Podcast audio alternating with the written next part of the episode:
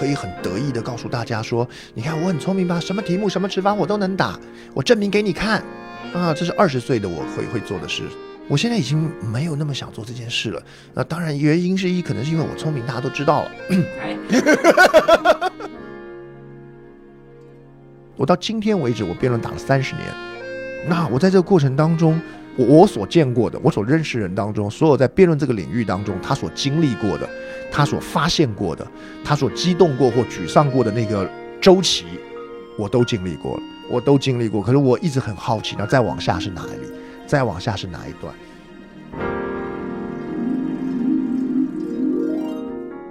黄执中，辩论界的大神，奇葩说的明星辩手。在刚刚播出的《奇葩说》第七季进入八强赛的赛程中，黄执中爆冷淘汰，很多人特别的惋惜。但是他自己呢，好像有自己独特的想法。已经打了三十年辩论的他，辩论到底还能给他什么样的乐趣？奇葩说到底对他来说是轻松还是痛苦？他自己个人在辩论上的追求又是怎么样的？这里是无聊斋 FM 出品的对谈板块。用别人的故事聊进你我的心，我是主播教主。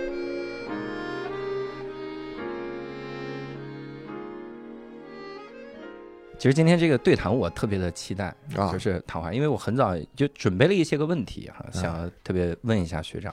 我之前那个对谈提纲也发给你了，应该上面没有任何问题对吧？没问题，没问题。所以我完全不会按照这个问，无所谓，无所谓啊。问一些最恐怖的问题啊，我觉得第一个。部分我们可以聊一下，就奇葩说的这些事情。好，因为绝大多数人认识你，应该都是从奇葩说这个节目。很遗憾的，好像是，嗯，是吧？对对对，会有一点，这个的确有点遗憾。人生，哎呀，应该多点开花。对对对，所以我其实一直很好奇，因为今年我参加了第七季。我参加第七季的时候，我就一直在想，就因为很多人会问我，我淘汰之后，别人就在问明年还来不来？嗯嗯，我就想明年还来。突然我一想，明年来都第八季了，嗯，我没听说哪个节目能做好多好多季啊，嗯，所以我有很好奇一个事儿，就如果有一天奇葩说不做了啊，你觉得自己会有什么改变吗？我其实其实还好，我跟你讲，我觉得录奇葩说的过程啊，其实跟。我觉得跟他们讲生小孩还挺像的，是吗？什么意思？就是你，你的小孩子。刚开始知道自己怀孕的时候特开心啊，要上节目了，要上节目了！哎呀，奇葩说呀，开玩笑，对不对？哎呀呀，这小孩长大以后会变成什么样啊？对不对？哎呀，他一定是充满了爱与关怀所带来的产物啊！哎呀，太好了！哎呀，这个是我好多的寄希望，这的寄托啊！然后结果在怀孕的过程中啊，就开始啊，体温也不对了啊，作息也不对了，内分泌也不对了，然后肚子慢慢变大，身体也不对了，你就想去你妈的小恶魔，对不对？啊，虽然这去你妈的不对，因为你就是他妈。啊，这太这太糟蹋人了，那太辛苦了啊！为了这个这个小王八蛋，这王八蛋也不对啊，因为你就是 自己就是就是对产蛋的人，对，你就说为了这家伙，对不对？他花这么大力气，然后生活也变形了，这玩意儿值得吗？嗯啊，然后。千辛万苦生下来，看着也不咋样 啊！以前人家看人家生个小孩都可爱，怎么生下来跟个猴儿似的？对，然后呢，就又进入了失落啊！可是过一阵子以后，哎，还是觉得值得。然后就跑去说：“你要不要也生一个 啊？下次还来不来？拉人啊！我跟你讲，不上奇葩说的人生是不完整的。再来嘛，再来嘛，对不对？我觉得奇葩说对我而言常常是这样。我每次在录的时候都非常痛苦啊，非常非常辛苦。那而且老实讲，你说呃，录奇葩说其实跟我现在的工作已经不太有关系，因为我们本身不是艺，在在我自个儿的定位里头，我不是个艺人。对，那。也有无数的人在跟我讲说，其实你上不上奇葩说没什么差别啊，或者是你要开课要要干嘛要去做讲座，那那你多上一季少上一季没有差别。对对，那所以奇葩说对我而言，现在很大的一个差别就是，真的蛮好玩的。嗯哦，就像是每一个妈妈在生完孩子之后，过两年想说给他生个弟弟吧，好好给他生个妹妹吧啊，斯德哥尔摩了。啊，对对对，我是觉得说我不录的时候特别开心，可是不录。很久不录了以后，就觉得说，哎，跟人家讨讨讨论一下辩题啊，能够见到很多呃新鲜的朋友啊，或者是不同的人呐，还蛮有意思的。嗯，然后说，哎，也差不多要到年底了，该录了吧？啊啊，这这就是一个这样的这样的轮回。我觉得，我觉得。七年都是这样。嗯，那如果他不做了的话，你你就是相当于不做了，就差不多就等于是自己停经了嘛。我那就就就是意思就是就就就就就那就是我生够了，生够了啊啊，那是一个自然的状态。对对对那你就会觉得说略有遗憾，呃因为我觉得老娘还能再生个一打。对，可是 可再来是十二期，可是无所谓，因为他他实质上你理智上知道他对你的生活没有太大的影响。对对，那可是你在情感上会觉得啊，真的还蛮好玩的，嗯。过程很累，然后非常辛苦，而且我很运气的一点是，我渐渐在把自己调整到就是可以比其他的来参加奇葩说的人，呃，更比较能享受他的乐趣一点点。嗯，对，因为比比如说我可能比较没那么容易患得患失，嗯，对，然后我我也就不用担心说，哎呀，这一期会不会拿 B B King，因为我我我我就过了那个时期，就是过我已经拿过了，就过了那个阶段，所以就会很多时候我在旁边就比较能够用观察的角度，可以看到很多蛮有趣的事情。对，对，完了，你这一说不患得患失，我后边十个问题得删。哎呀，这个偷偷在夜里哭这个问题要删。嗯，那呃如果不做的话，自己可能会做点啥？还是做？我其实还是做现在的事情。其实我、嗯我这个人很变动的幅度蛮少的，嗯，对，因为我跟我所有合作的人，就不管是合作课程、音频节目或者是什么的，我都会有一个共同的特色，就叫做我不会给我自己找事做。嗯，就我人生所有挑战都是他们冲过来的。啊，对，就是我，我不会说对我我自己很少是说我要规划我未来要干嘛，现在要干嘛，这件事情这个项目停了，我要怎么开启下一个阶段？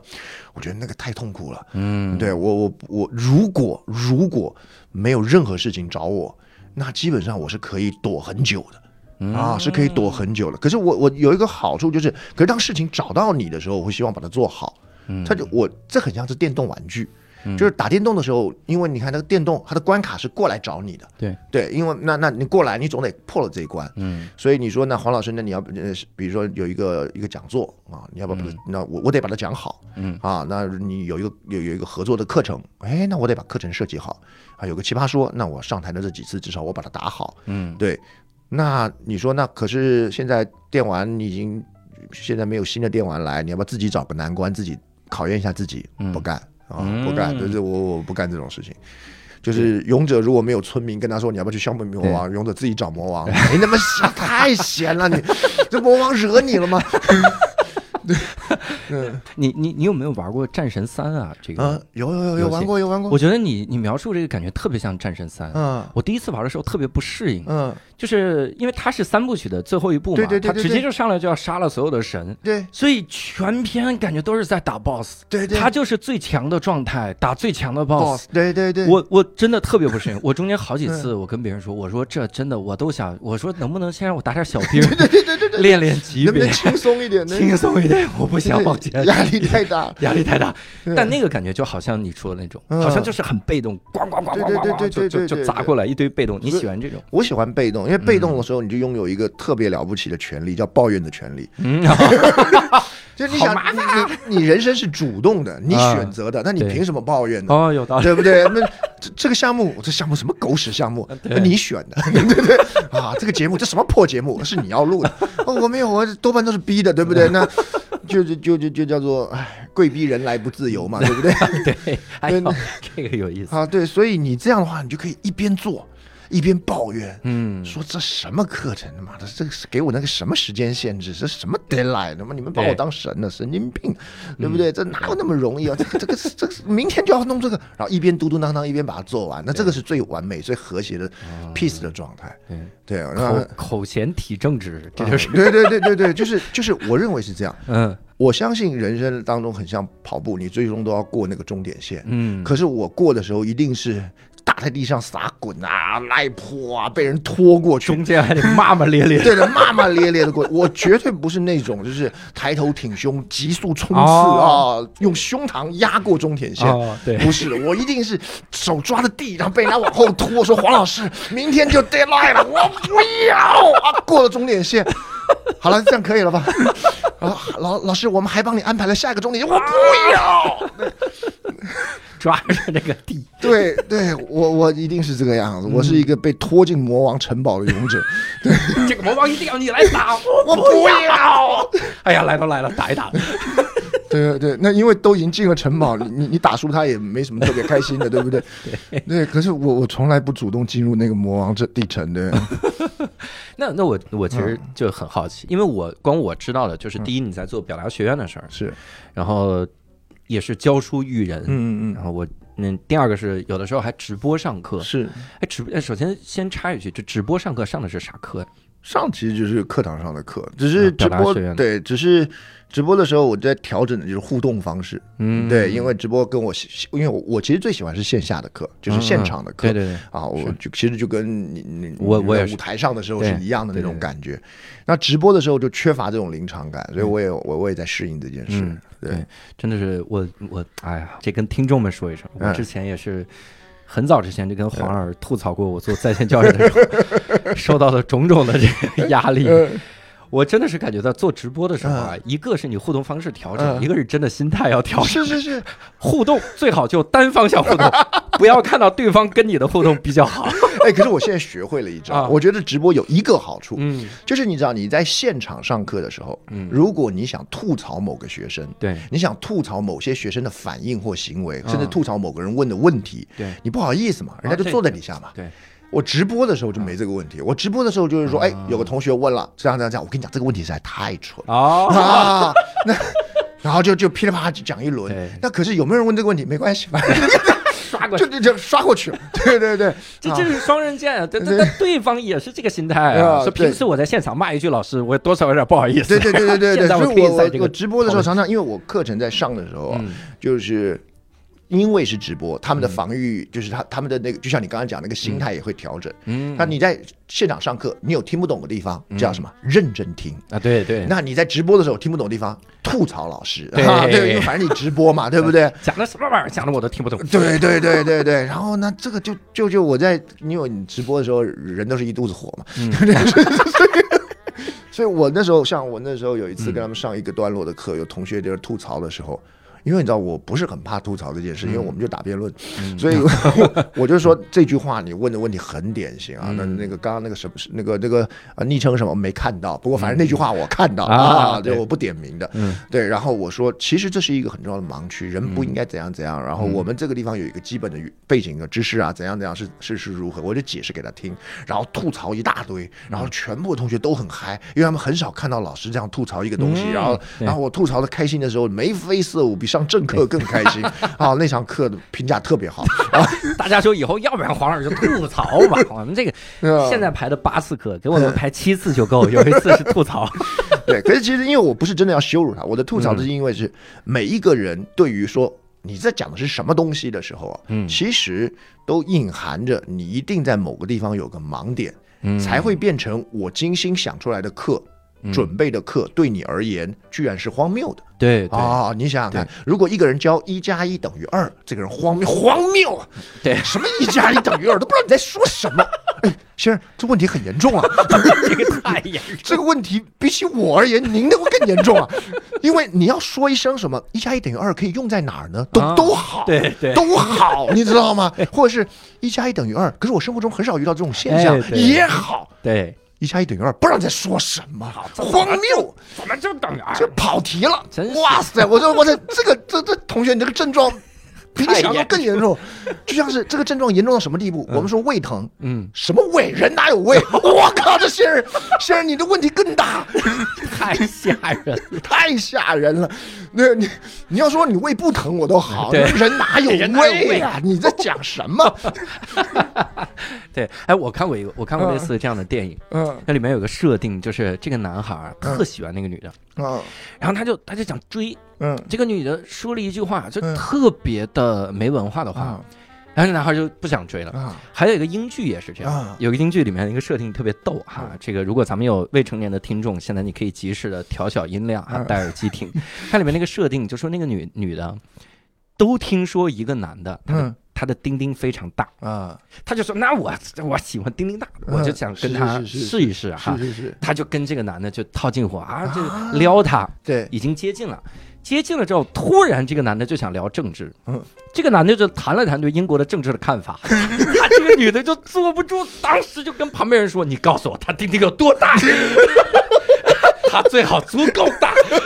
这个还蛮好笑的，最好足够大。”是的，最后最后。都有什么环节？那个男的又说了一堆政治，嗯那女的就找另一个男的，嗯你跟他一块去厕所。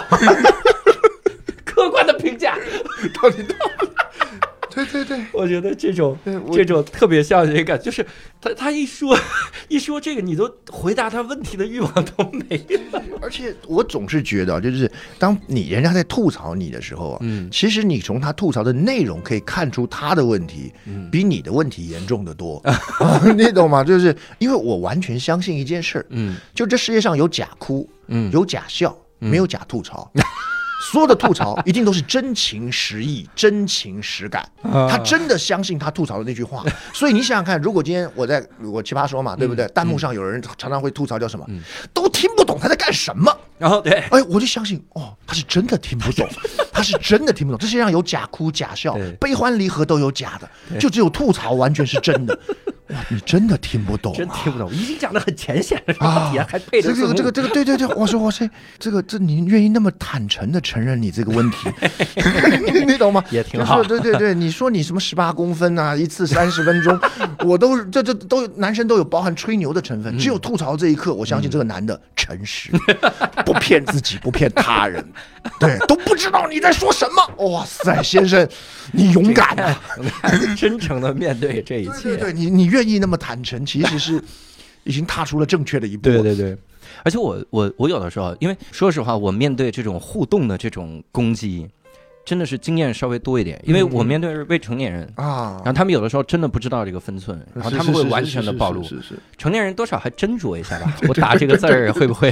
对对他对，他在吐槽我的时候，有的时候我会感觉到一个感一个事儿，嗯。就是他不安全，嗯。他试图通过攻击你嗯，来证明他以前接受的是对的。是的，是的，为什么呢？因为我我讲那个语法的时候，我讲了一套语法，讲时态。嗯，以前我们中国的语法书上都写时态有时间有四种嘛，对对，但是我后来看了英国人写的语法书，有一套，嗯。他就说从实用英语的这个角度来归纳，其实时间就两种，记住这俩就用起来非常轻松。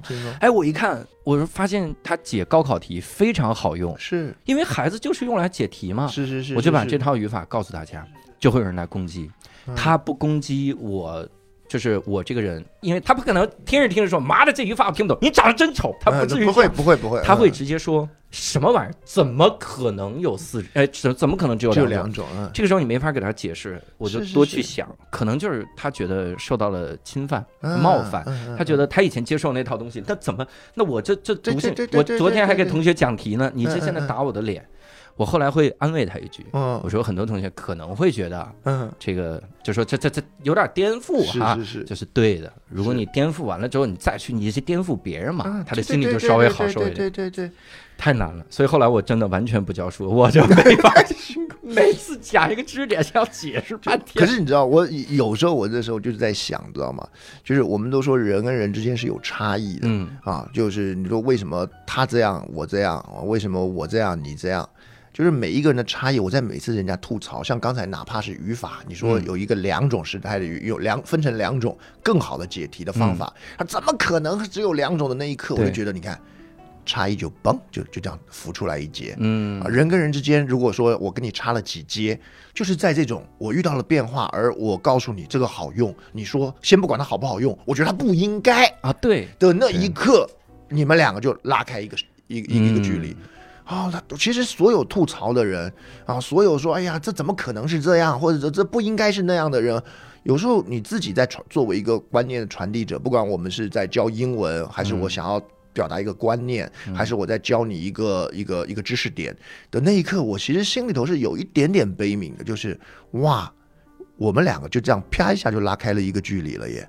对你，你你也许我不知道你在吐槽我的过程当中你得到了什么，可是你其实一定没有注意到你被人拉开了一个距离，而这个距离拉着拉着拉着，就会成为你长大以后的一个问题，叫做为什么我薪水总这样？嗯啊，为什么我现在老是干这个活？为什么我不能够怎样怎样？为什么我得不到那些？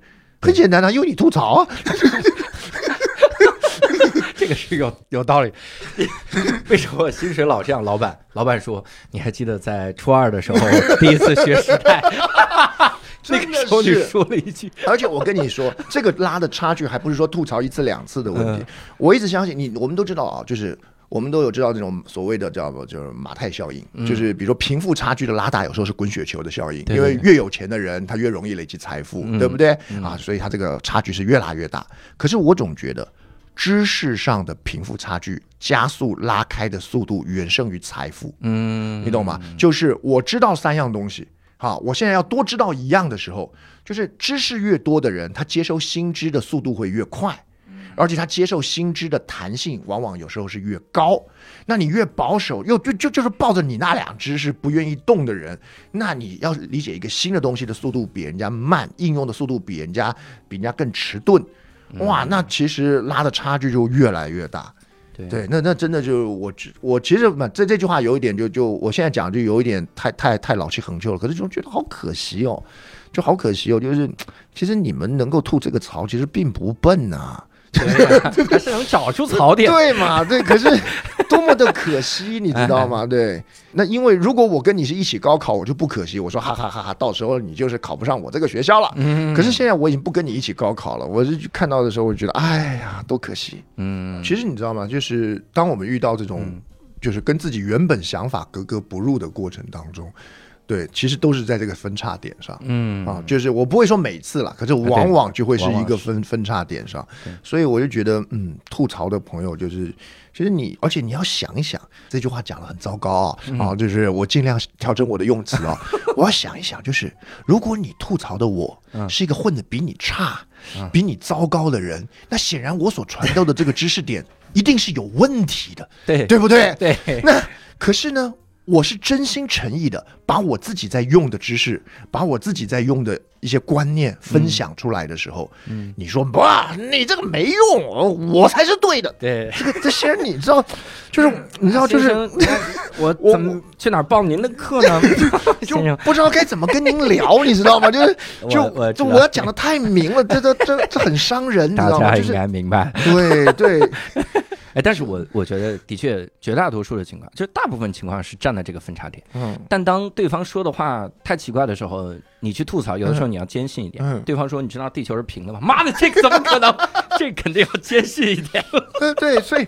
而且我很喜欢有有趣，就是如果我们真的在聊事实，嗯，其实还没什么好吐槽的。哎，对，很多时候他们吐槽的叫观点啊啊，观点。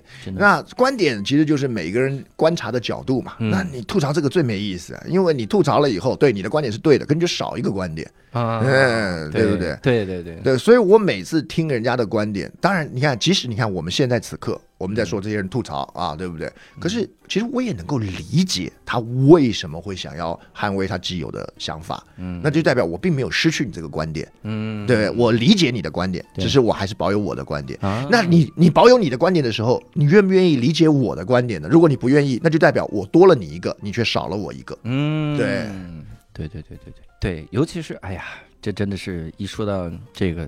做喜剧的人就是 眼 眼泪就在眼眶里打转。我我认为人就是存钱跟存观点基本上是同样的一件事情，就你会有一个不满，那你存一个是存钱，一个是存各式各样有趣的观点。对，关键是做喜剧就是这样的。我们在台上讲了个事儿啊，它很好笑，但底下的人就会说不同意你的观点。对，这就是很有意思，因为我分享的本来也不是我的观点，我分享的是一个很有趣的想法。对对对对对，你听完了之后说，哎，这样想挺有意思的。对，你哪怕有的时候这样想一想就好。对对对，但是他听到这个整个三观都碎了，我怎么会？我怎么影响到你的？你，太可怕了。对，你就算多，你你我没有要改变你三观，你就多说啊，我知道了一个新的想法，挺有意思就好了嘛。对，甚至前提。加一个哈哈，有个傻子这么说都都可以，都都可以。你这何必呢？你就觉得自己三观被挑衅了。所以就就是我总是觉得，就是人在每一次像这样的这种就是吐槽当中，都是一个一个跟很多有趣的东西错身而过。太可惜了，太可惜了。嗯，我们聊个轻松的啊。那我看《奇葩说》很多的辩手，嗯其实后面都有去参加各种综艺节目。嗯那你从来没想过参加这个综艺节目？还是嗯，就首先第一主动肯定是不会啊。那那曾拒绝过哪些？比如人家来找你，我应该，我其实老实讲，我是一个很不综艺的人。嗯对，然后我其实奇葩说，奇葩说本质上也是个综艺节目，嗯可是它因为它是打辩论啊啊，我在里头就就就就就就还能够做一点我自己想做的事。嗯我非常不适合综艺节目。嗯对，那我相信，但凡综艺节目的有有有有找我了，可是但凡他们做的好的，就不会想来找我啊。会找我的，我也不参加一个会找我的综艺节目啊。你这个这综艺节目还会找我？我这这什么鸟节目？不去。这个心态特别多，特别像那种就是啊，我这么自卑，就是很自卑的人。他说我长这么丑，他来追我我肯定不答应。对，这什么审美？什么品味？就是这个感觉。对，我记得有一次还有是这样的，因为你知道，就是因为我他本身的想综艺节目的想法嗯跟他需要的那个调性啊。我举个例子，嗯。呃，如今常参加综艺节目，他特有综艺感、嗯。啊，他非常符合。那有时候我们去他们家聊天，那去吃饭聊天，他在聊他最近要参加的一个节目，嗯。他说里面是个谈话节目，嗯。有一个主题很有趣啊，可是他现在想不到要发表什么。我说哎呀好啊，我帮你想点子啊，啊，我最爱干这种事啊。他说是这样的，就是那好像是一个谈中外食物，嗯。它里头会问到他一个问题，叫做为什么洋人的面包，嗯，你看成为全球最普遍的食物，对，为什么咱们中国人的馒头？嗯。面包跟馒头本质上是一样的嘛，都小麦做的嘛，对。对不对？为什么咱们的馒头就没那么火呢？为什么就是面包这么火呢？嗯。啊，难道真的是这个中西这个文化这这个这个在推广上有差异吗？嗯。我就跟如今讲，不是不是，你要跟他讲，他进入了个误区，嗯。这跟中西没有关系，嗯，是任何食物啊，蒸的跟烤的，烤的都比蒸的香。是你想看蒸鱼跟烤鱼哪个香？靠蒸肉跟烤肉哪个香？对不对？这个面包对不对？是用烤的嘛？这个馒头咱们是用蒸的啊，拿馒头用烤的，跟面包一样香。可是烤完了以后就变成面包。所以，所以，所以你，所以你不要觉得是我们、嗯我们中国人赢不过西方人，嗯是蒸的赢不过烤的。我们中国人有很多烤的东西就很强，对不对啊？烧烤，对，对。可是你想想看，街上卖烧烤是不是很香？嗯啊，烤串、蒸串。太难。太怪了，对不对？蒸串就很难吸引到人。你一家蒸串店跟一个烤串店，一定烤串店赢，那绝对不是因为中西的差异啊啊，是因为蒸跟烤的差异。他说：“徐阳，你这讲的没错，对可是综艺节目这样讲好无聊啊。哦，那那那他需要什么样的？我不知道，我不知道，啊我是说，可是我觉得挺有趣的啊。嗯那他没事儿，反正后来他就讲了别的了。啊对，很可惜，我这个这个这个这个想法就没被使用。那可是我的意思就是，嗯，就就是我不知道为什么，就是我没有办法单纯的很中意的去想这个问题。我讲问题很容易就进到一个很诡异的区域，然后他说很、嗯别人就很难接话啊。嗯对，那所以就无所谓，反正每个人都有自己的特色。嗯，我大概能明白那种，就说这个综艺想要的效果和最后要的效果不一样。嗯我参加，我报名参加过一个喜剧节目，这个喜剧节目最后凉透了，嗯就特别透那种。嗯 总决赛那天没有任何人类知道。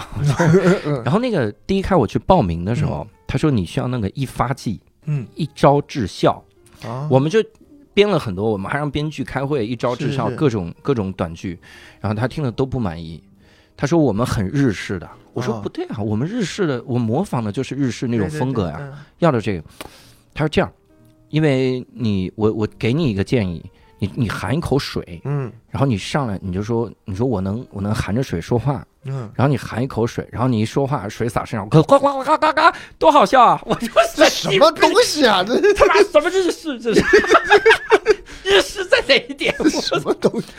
哦，可能是说日语就会日式一点。什么 我还以为含的是抹茶呢。含抹茶，我嘎句啊，这鬼鬼东西。嗯那个时候我真的是觉得很多综艺做不成功，可能就是因为他想要的和做出来完全不一样，各种妥协的结果是。是是是，所以我会觉得《奇葩说》有魅力，有魅力的点可能就在于我说了，最终它是辩论，要讨论这些事儿，嗯做出来果然最终内核是这个。是我可能加了很多外表的东西，但内核一定是这个。我觉得这个非常难得。我我奇葩说，而且他们他们其实我很佩服他们的编导组，嗯对，因为他们我们跟他合作很多年啊，对，就是当然很很多编导都在换，可他们的基本的嗯核心还蛮强的，就是他们也本身是一方面。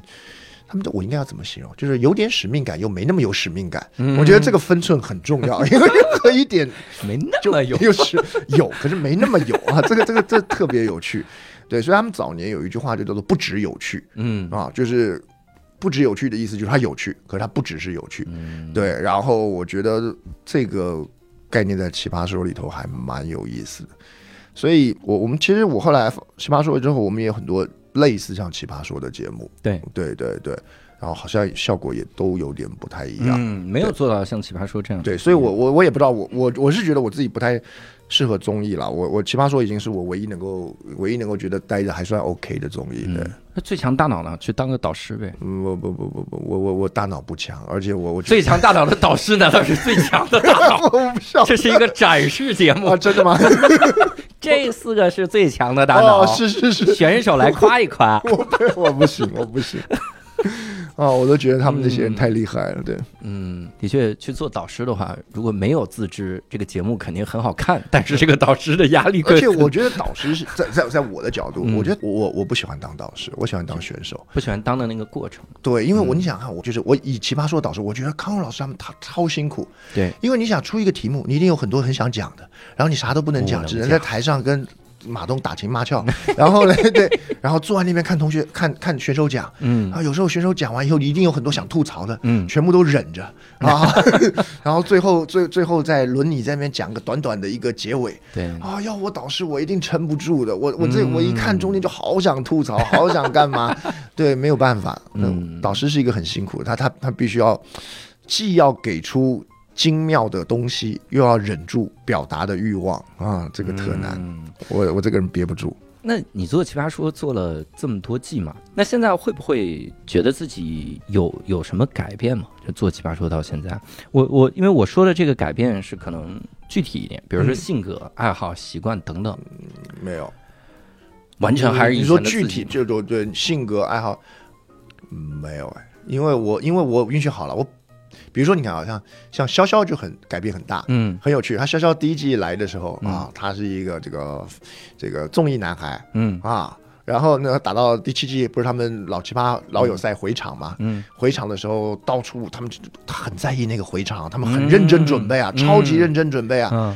对，然后那个就是到处请教啊，然后去练习啊，都找人陪练呐、对，然后他就找到阿詹去，嗯，对，阿詹说：“你你干嘛那么拼命？”然后潇潇回了一句：“这是我们辩手的自尊。”我说：“什么叫做你们辩手？你根本这辈子没打过辩论赛，你哪是辩手？你是个综艺男孩啊，潇潇！我们辩手的自尊，的自尊，我这改变了，这是改变超大的，自居为辩手，可恶！对，就是你看，这就是这就是很很大的改变啊！潇潇现在超爱辩论的，对。然后我我我我这方面没有太大的改变，我就我个性也差不多，然后该打电动也打电动，然后依然不喜欢承担太多的项目跟任务，对对，意思就差不多。嗯，对。那这样的性格，在最早的时候，怎么会决定来参加奇葩说呢？最早的时候，最早的时候，那个时候我印象很深是，好，我忘了几年的时候是第一季在录之前，然后他们的总导演楠楠啊，楠楠那时候来就是来来一开始是用 email，你看当年还是用 email 嗯啊，对对，联系就是说想要就他们有一个节目，然后想要呃。就是问一下你们的意见，就因为一方面在物色选手，一方面也是想要他们的节目刚开始嘛，想要集思广益。然后后来我们约了在上海，他们有过来谈，他就说他们想要做一个谈话性的节目，嗯啊，就是一个叫奇葩说的东西。然后他们的想法是说，奇葩的话题啊，他这个话题很奇葩，然后呢找来的人也很奇葩，那包含了奇葩的经历啊，嗯，奇葩的外形啊，以及这个有感啊以及奇葩的表达方式啊，做一个这样的谈话的有趣的节目。嗯那那因为当时我不知道这是什么东西嘛，嗯我说哎呀，别做什么谈话节目，太没意思了，你们应该要做一个辩论节目。哦，啊，他说：“哎呦，黄老师，你你为什么会觉得应该要做个辩论节目呢？”啊，其实我心里的 OS 是说，因为谁问我，我都会要他做个辩论节目，没有是因为我喜欢辩论嘛。任何人就说：“哎呀，黄黄老师，我们有个最强大脑。”不要做个对最强辩手，对对对，你们应该要做个辩论节目啊。那你要问我的，可是我就跟他讲说，哎呀，啊因为光谈话没意思，嗯谈话有胜负啊，比较有刺激性啊。辩论有胜负，嗯对对，因为如果你只是谈话，就是各言而至，那就是常常就没了嘛，对不对对？那可是有个胜负，哎，比较有趣啊，这不是辩论了吗？对啊，然后呢，我这边要特别讲，嗯我们我很少对外讲这件事。其实我对奇葩说有一个非常非常重大而且隐秘的贡献，哦，就是什么？嗯就是当时他说，那胜负嗯有一个麻烦，就是我要找裁判，哦，你懂吗？那你想想看，要找大咖来来评断胜负，那要找谁来评呢？嗯？那评的公平不公平呢？观众认买不买账呢？嗯对不对？我说我跟你讲，不要用大咖来，因为我们哦打辩论，每次找裁判，裁判都会被骂啊啊，黑箱黑幕不公平。嗯。你应该要让现场来投票。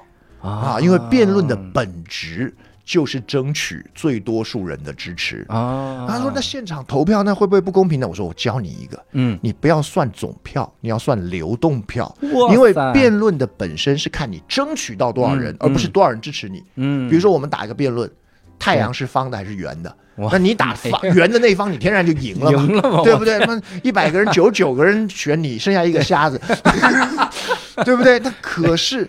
可是你要用流动票，流动票的意思就是你争取到多少人才是本事，不是一开始占你那边多少人的本对对所以我说你们想个机制，就是看嗯一开始先投，嗯投完了以后，他们打完之后你再投，看改变的数字最多的那一方啊啊，那个就赢。然后于是呢，我那时候就给他这个流动票的概念。可是当然，实际操作红蓝钮，他们那个总他们那个节目，他们自己有一个很棒的那个嗯设计。嗯，可是流动票，我觉得这个点子非常非常有趣。对然后那时候那个时候，楠楠他们就很开心。然嗯后后来这是他。当然了，他后来并没有真的做成一个辩论节目了，仍然是一个奇葩说是一个有辩论的综艺节目。嗯可是他至少用了流动票这一点，哇然后我那时候内心默默开心，然后觉得哎呀嗯，对不对？你看，哎呀，这 这个有专利的啊，专利费收多少合适呢？没有没有，可是就是就是我有时候会，就是当我发觉我有时候出的点子啊被他们使用了啊，我就觉得。特别有成就感啊！对我另外一个点子其实是什么？杠筒，哎，杠桶是我想的，对，就是我那时候是，因为他们本来你去看，他们早期嗯。奇袭环节是没有杠筒的，嗯，就是你一讲我一讲，你一讲我一讲，对对不对？对然后到到其中一季的时候，我就嗯。说，你这样你讲我讲，声音很容易重叠，嗯。啊，重叠的时候就很麻烦，所以你最好是我讲完有一个动作让你知道对方讲了，啊然后我这个动作做出来，我就会自动闭嘴。啊，然后你讲完之后，你做出一个动作，那个动作讲完，你也会自动闭嘴。啊。对我就说，那你就要有个把手，我推过去的那一刻，我就可以知道我不讲。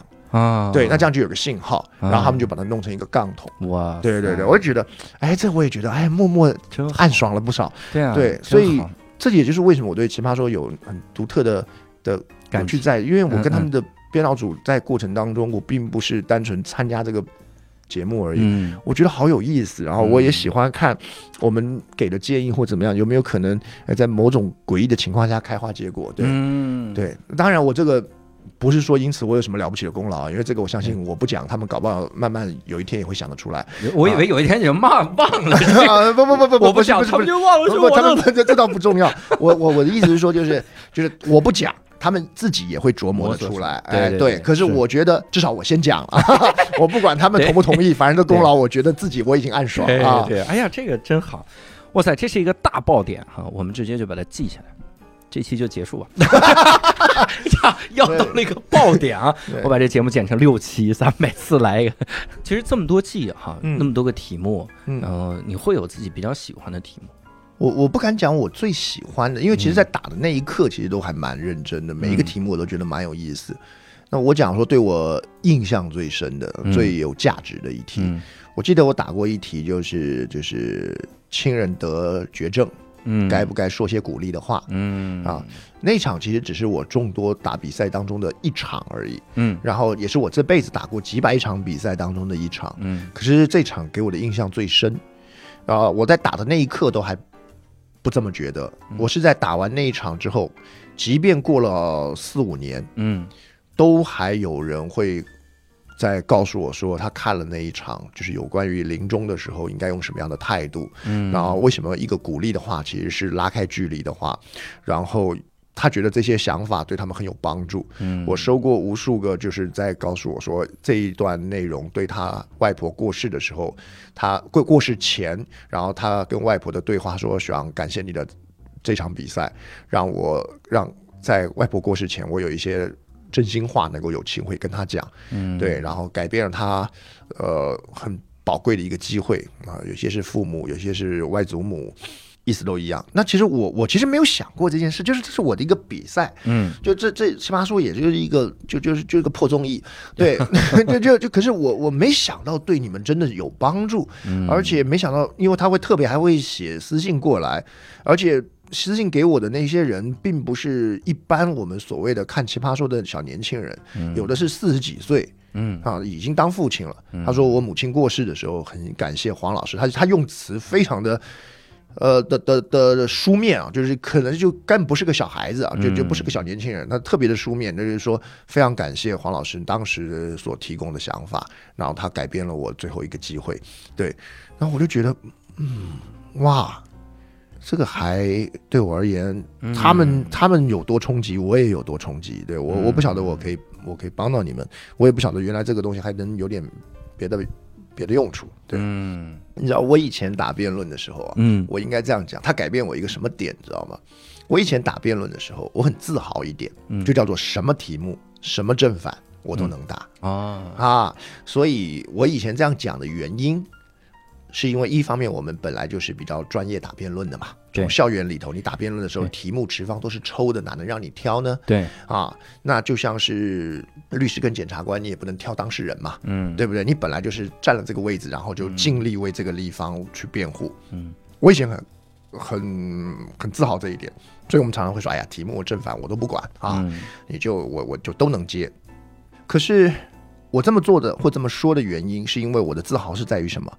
在于说，我觉得我很聪明。嗯可是随着你年纪慢慢变大，随着你录的奇葩说一集一集，然后接触的越来越多，我已经不像年轻的我一样那么急着想要证明自己很聪明了。嗯你懂吗？就是我当然可以很得意的告诉大家说，你看我很聪明吧，什么题目、什么持方我都能打，我证明给你看。嗯啊，这是二十岁的我会会做的事，三十岁的我啊会想，我二三十岁的时候想证明这件事情。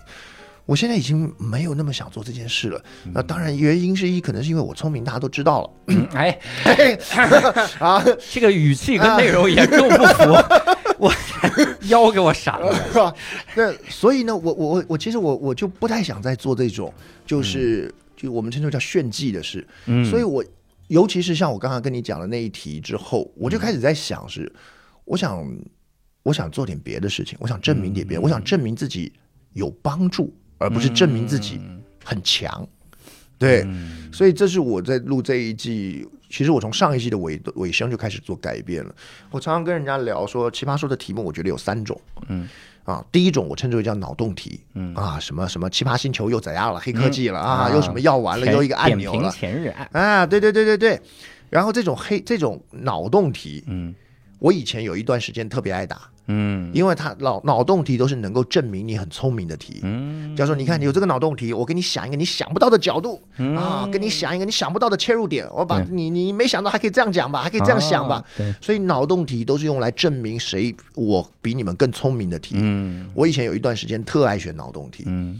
然后第二种题呢，我称之为叫什么？叫热点题，嗯。就是这个情绪很热，他讨论的这个东西特别有爆点，可它不是个真问题、嗯啊。什么意思？比如说，你想想看，奇葩说以前有打嘛，叫做前任的婚礼该不该去嗯，啊？很刺激嘛，对不对？香艳火辣刺激啊！去了我要怎样怎样，我要哪里香艳火辣没有没有没有，就一般啊，一般。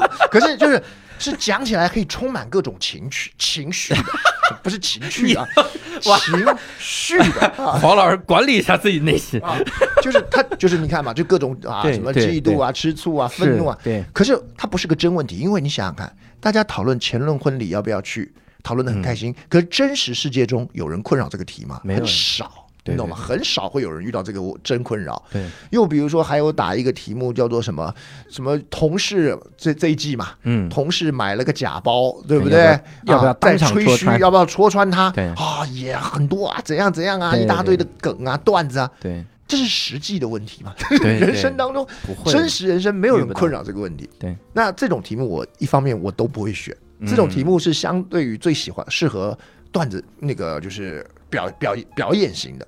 适合段子，我记下来了。对，因为这种这种虽然八季的它没有真的要解决问题嘛，嗯可是他充满了各种冲突性的情绪。对对对，然后而且我呃呃不好意思，你说你说你说你说，我感觉就这种它不会造成很大的后果。对对对对对。我赢了输了无都所谓，没无所谓因为对因为你想说，我就现在我就宣扬大家前任婚礼都不要去，so what？我们也没人要去，对，根本没人收到帖子，对对对。对，能收到帖子的人，就通常去不去也都知道了，对，所以就没有这种问题，是。所以这种东西属于乱讲都无所谓的题，嗯。然后充满情绪的题。对，那第三种呢，我认为叫真问题，嗯，就是这个世界上真的有某种人在困扰这件事儿。嗯，比如说，我们这不是我们一起打的那几堂题，对，频繁被炸是不是是不是我的问题？哦，这是个真困扰，因为这这因为真的好多人会困扰这个，未必是现场的一百个人的困扰，嗯。可是却是荧幕后可能好多人在在在在困扰的东西。嗯。又比如说，还有一题，我们这次也是遇到的，比如说要不要教老大礼让弟弟妹妹，嗯嗯。啊，或者是我们刚刚讲的另外一个，就叫做家里穷，嗯。要不要告诉家里不不富富裕裕，要不要告告诉孩子。诚实告诉孩子？嗯，这个其实是很多父母会遇到的真问题。对，对，那可能这个不富裕可以代换成别的，就是我要不要跟孩子讲实话？嗯。那我在这一季或者是在就是上一季的尾端的时候，我开始慢慢想，我想要如果可以选，我会尽量选真问题。嗯，对，因为我希望，也许台上会讨论很多很有趣的啊。嗯狗给自己写了一封信啊，不，这就是这就典型的嘛。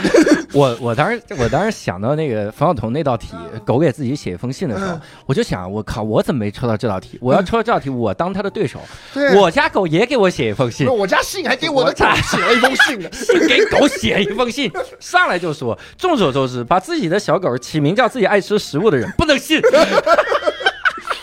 对，所以我说这是个有趣的题，然后嗯可是我我就不会往那个走，对，那我就会想说，我想就是遇真问题，我希望对，我会做一个，也许现场他不会有那么多人喜欢啊嗯，可是我我希望他，我知道他传出去以后，也许会帮到人。嗯而我有一点点开心的是，我这这一季我得到的反馈，我有点证明我是对的嗯啊，就是我不也不能讲对错了，就是对，肯定我很庆幸，因为我收到了很多的回馈，他们是说对他们而言帮助很大啊，。真的帮助了他。对，那我就觉得哦，OK，我在一个综艺节目里头，我现在要调整角色，我不要再证明我是最强的了，嗯我也不要证明我是最聪明的了，我我只想是让证明我还是个有，就是能够对大家有帮助的。对我如果不调整这个角色，我还要到现在不断的证明自己是最强跟最聪明，我我会我会我会搞死我自己。嗯，对，因为太累、太痛苦、太压压力大了。对。对啊，但是你看啊，奇葩说里你的定位，嗯你是要帮助到别人嘛？是就像我解决一些真问题。是是，但其实很多的辩论，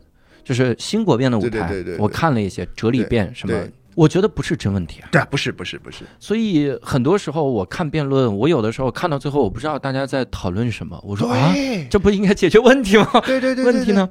那你自己会有这个差别吗？因为我这样讲，校园辩论就是我们平常讲的那些新国辩啊或者什么校园辩论，我自己认知的校园辩论，它其实很像是健身房，嗯，它帮你锻炼你的肌肉，只是这个肌肉嗯有时候在脑里，有时候在心里啊，嗯就是锻炼你在呃情绪控制、思考上、反驳上啊的方面的肌肉。嗯，那你问我，一个人去健身房举那个杠铃，他是要解决什么真问题吗？好，对对对，他这个是不是解决不了。对他就是他，他真正的问题是我的肌肉，对不对？对我借由举这个哑铃来锻炼我的肌肉，而不是因为我举这个哑铃可以帮助到谁，嗯，对不对？那学生。在校园阶段参加辩论，他在锻炼他们的肌肉，而当他们拥有了一身的肌肉之后，他出去也许可以解决别人的问题，可是不是在健身房里头解决。你说健身房能不能解决问题？它可以间接，你绝对不要问我说健身房你现在做的这个动作解决了什么问题？深蹲嗯啊，它它不解决问题，对对，它不解决问题。事实上，你每一次把杠铃拿起来之后你要干嘛？放回去。做的无用功。对对对，你做这个无用功，你这边抬了一百下，杠铃还在原位，你为什么不是挑大粪？你对不对？你挑完大粪之后，这个社区清洁了一点，对，庄稼也得到了生长。对对对，所以这这没办法，校园辩论是这样。所以我跟你讲，很多就是心态的，就是好多校园辩论的学生，如果不断问我打这个比赛是解决什么问题，那你问错了。嗯啊，就是你现在是要锻炼你的肌肉。嗯，对。那你说你在节目上，那当然节目的第一要务是娱乐大家啊，让大家开心。这毕竟是一个综艺节目。嗯，那其他的你其他的目的或设想都属于你个人夹带私货啊，就是说你除了娱乐大家之余。如果还那么万一，还帮了一下啊！对，有一人在正好遇到这个真问题的困扰的话，我给你一点小小的不成熟的建议啊！如果能够帮到你，算运气啊！类似像这样，嗯，对。那我觉得，所以我在新国辩跟辩论手常常会在这两边跳接。那所以也希望就是我知道有很多的，就是尤其是。不打辩论的社会上的观众啊，看校园的辩论总觉得这些人浪费时间，说哎，给他们宽容点，他们在练练哑铃呢，对对对，练深蹲的，你不要说哎，蹲了这么久也没真的拉出来什么，这不就是占着茅坑不拉？啊？然然后人家也能说，我明天还有硬拉，对对对，我给你硬拉，对。对，那别别别这样，别这样，人家人人家在练，人家在练啊，对，对，那练好了以后拉起来比你厉害，没有，就是在意，用不着比这个，比的是什么？对对，所以变成这样。但是，但是奇葩说的观众好像不会想想他，就是我，我记得你在采访的时候开个玩笑，你说这个观众啊，哎呀，这是辩手这么累，都是因为观众对我们要求太高了。真的，你就看，你就玩玩乐的看就好了，你逼着我们又要话题又要好，然后新奇角度新奇还要激动。但那个那个时候啊，事实上哈，你你会觉得就观众这种要求，在这几季让你自己进步了吗？嗯，我觉得是这样子。我觉得奇葩说的一个很大的动力就是焦虑。所有你你你也我们一起录的时候，你一定感觉到，从导播到所有人，对，都弥漫着焦虑，太可怕了，太可怕了，弥漫着焦虑，充满了欺诈。对，告诉你，告诉你，教主赶紧交稿，你已经是最后一个。对对对对对。然后交了之后说，你也太有效率，第一个就交了。我说你看一下上面的聊天记录，你明明告诉我。欺诈尔虞我诈，不断的这样就是就是推动那，我觉得这是一个靠焦虑推动的节目，这也是我觉得马东老师他们的节目制作组一个最大的一个核心，他们所有人都陷入焦虑，那这些焦虑是一个很大的动力啊。就是一个节目能够做七季，而且如果他有兴趣要做到第八季的话，焦虑是很大的。他，而且他们非常擅长传导焦虑，嗯啊，就是所有编导的焦虑。你看，从总导演一路往下传导，所有人都不喜欢把焦虑留在身上。给你，给你，给你完，我就没那么焦虑了。我顺便把我们家庭的焦虑也给你，一 起给了你。对你这场比赛打不好，我们的房贷都交不出来了。这是我女儿的照片，你看看她，看看她。神经病！你女儿怎么了？我，哎呀，真的是传下来。那他们传递这个焦虑，然后呢，选手一定是他的末端。对，选手，我我不知道选手还能够把焦虑传给谁啊？不要的，就是就是选手是末的，所以奇葩说的每一次录啊，你就看到真是愁云惨淡，愁云惨淡。每个人在在那个化妆间，他虽然都是笑的，嗯，可是我都可以，你可以很清楚看到他的内心那种紧绷、焦虑、痛苦的感觉。对，这是一个很独特的，所以这就是为什么那时候我跟所有人聊的时候都会有这个结论啊。那边高明啊，梁高明，我们在聊天，他说：“哦，我跟你讲。”上过《奇葩说》之后，你去任何一个综艺节目，跟度假一样 啊，都不是事儿啊，这是最苦的一个节目。哎呦，对，然后呢，那个首尔也在讲，对，然后就是说，哇塞，《奇葩说》每次录这个就是就是一个就是一个节啊，啊，度度这个节。然后那个程璐来嘛，对不对？我跟他聊，我说你们那个吐槽大会有这么压力大吗？他说没有，没有啊，我们在讲段子可以看字幕的，有提示器的，笑出来。对对对，他说没有，哪有那么辛苦啊啊，一半都不到。哎呀，对我就觉得说哇塞，特苦。那所以。因为所有人的焦虑，才能够让这节目，如果说有一个好的表现，这可能是原因之一吧。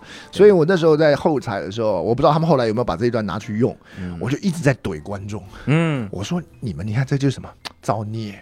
啊，你们就随随便便看个节目就好了，对不对？对你们偏偏要看一个精彩的节目，为什么呢？啊，这个节目稍有不精彩，马上弹幕就在骂，底下留言就在骂，奇葩说不行了，要取关了，哎呀，要脱粉了，哎呀，这个节目怎么变成这个样子？你看你们这样一骂，嗯人家就焦虑喽，焦虑就层层传导，传导到我们身上喽，对不对？我们把我们折磨成这样，对你有什么好处？对。对不对？你不过就是想看个有趣的节目，那就吃了泡面一起看嘛。你也不喜欢你老板给你那么大压力，对不对？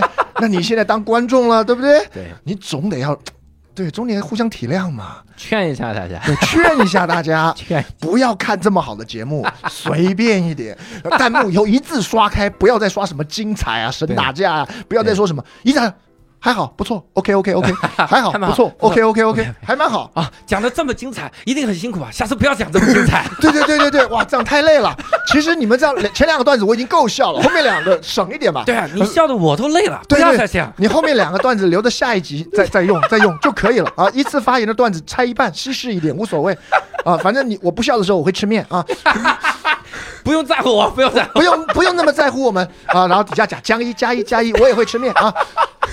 就是大概平均三分钟我笑两次，我 很够了，很够了，很够了啊！期待，期待，期待这样的弹幕。三分钟笑两次就够了。我喂你看这一分钟我已经笑三次了，不需要这样为难自己啊。你这样，你会把我的笑点也弄高的。你这以后我的别人你讲话笑不出来。你干嘛这样那么辛苦呢？对不对？教主放轻松，放轻松。，放轻松。你看，对，你看你这样就叫做把爱散布出去、嗯啊！就我们做人这样就叫积阴德，你懂吗？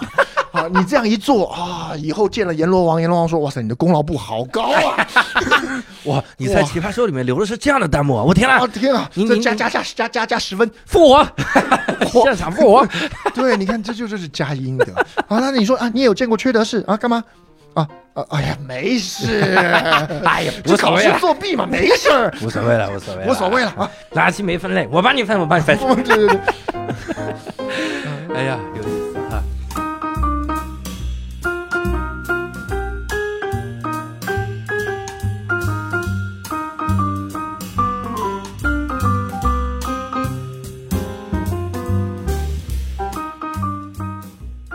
其实很早以前，黄志忠曾经透露过，自己对于辩论的喜爱，就是他在十五岁的时候，突然发现自己可以辩倒高年级的学长。从那个时候开始，自己就发现了自己有辩论的才能。我们在之前的节目中呢，也跟志中学长聊过，他大学的时候三次高考，只是为了选到心仪的辩论队的故事。那辩论到底对他来说是一种怎么样的存在呢？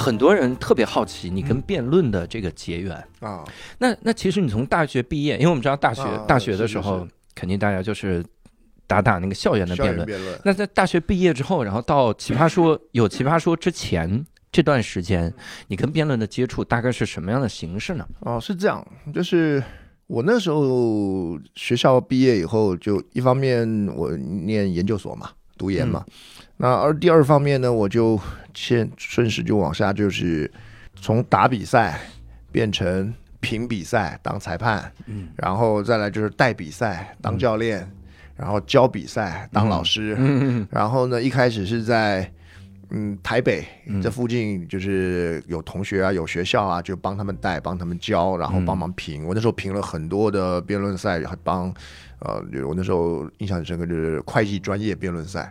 会计专业会计专业辩论赛，就是一群会计事务所、嗯。一群会计系学生嗯。跟他们的教授的，而且讨论的辩题没有一个是我听得过的，哇。哇，就是极专业的那种，比如说这个审核制，这个什么会计认证制度应该怎样怎样，应该用什么跟什么方式，然后折旧应该用怎样怎样，嗯还是那样那样，我听都听不懂的。哇塞，那可是他为什么要找我当评审？嗯。是因为他们很多裁判都懂会计，废话，可是可是不懂辩论。啊。那他们需要知道一件事，就是他们的学生有没有能力把专业的东西讲解给客户知道，而客户一定是不懂会计的。所以我的工作就是，你们很专业，嗯可是你们要解释给我听，以及你为什么要这么做，解释给我听。嗯啊，嗯那等于是你们双方都要征求我呃的的认知啊，嗯那我就专业扮演这个。然后我我印象的很深的就是哦，会计师很有钱，因为他们的费用非常的高 啊，然后所以我那当时就开始在做这些。那做这些的时候，本来也就是想说，反正之后还要找个正经工作嘛。嗯那只是突然发觉，哎，以我这样子做，然后哦后面我还去办辩论赛，自己去主办辩论赛，嗯对，然后因此还要去跟一起去接接案子啊，或怎么样。那这样一轮下来，我发觉一是我也没时间干别的事儿，嗯，对，那二是以我有限的物欲来说，这样我就其实我觉得，哎，好像就已经在工作了嗯吧？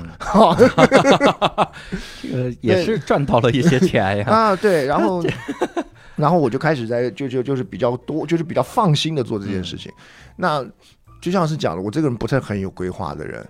啊，不是很有规划的人，那也不是为自己的未来打算很多的人，这常常我自己常常调侃自己叫少爷的原因。那个年代常常这样讲我自己，那并不是并不是一个骄傲的意思，少爷意思就是一个就是一个 搞不清楚状况的人的意思啊，游手好闲哦，游手好闲，纨绔子弟。嗯，对，那我运气也当然有一个小小的好的地方，就是我我就是我我爸妈饿不死我，对，对对对对对。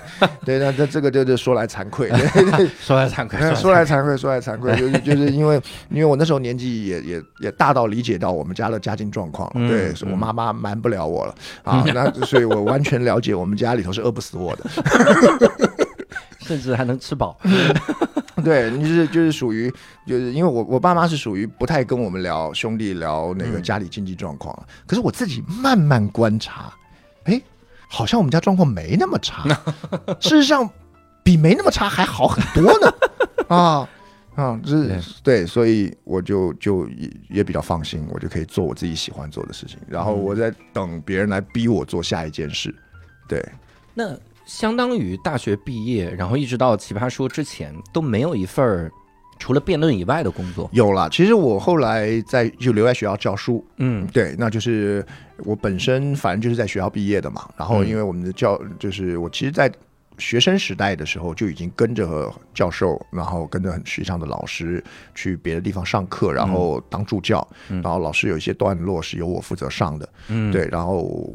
所以我后来很顺理成章就留在学校继续上课，嗯。然后继续教书。那可是因为你也知道，大学的课是时间是非常自由的，对对，对。非常自由的。嗯。对，所以我就一方面我是个老师，然后二方面我也可以做我自己喜欢做的事情，然后所以当时其实是属于人生中最轻松愉快的日子，然后再来就是遇到了奇葩说啊，然后就后面就变这样，对，就是很微妙，对，嗯，这个我觉得最核心的得是物欲很低。是因为我如果是说我今天立志以后我要财务自由嗯啊，或者是我立志要买汽车洋房，嗯哦，那时候我应该会是一个特别焦虑的年轻人。啊，我应该要非常拼命的想办法，说哎呀，我要怎么样去去蹭一个什么东西，去弄一个什么东西，去搞一个什么东西，别再老打辩论了啊！可是我我没这个想法，对我而言，我不知道一个人能不能财务自由，可是我非常在乎的叫作息自由，作息，这这这是我很我认为这世界上最在意、最最最有价值的一件事情。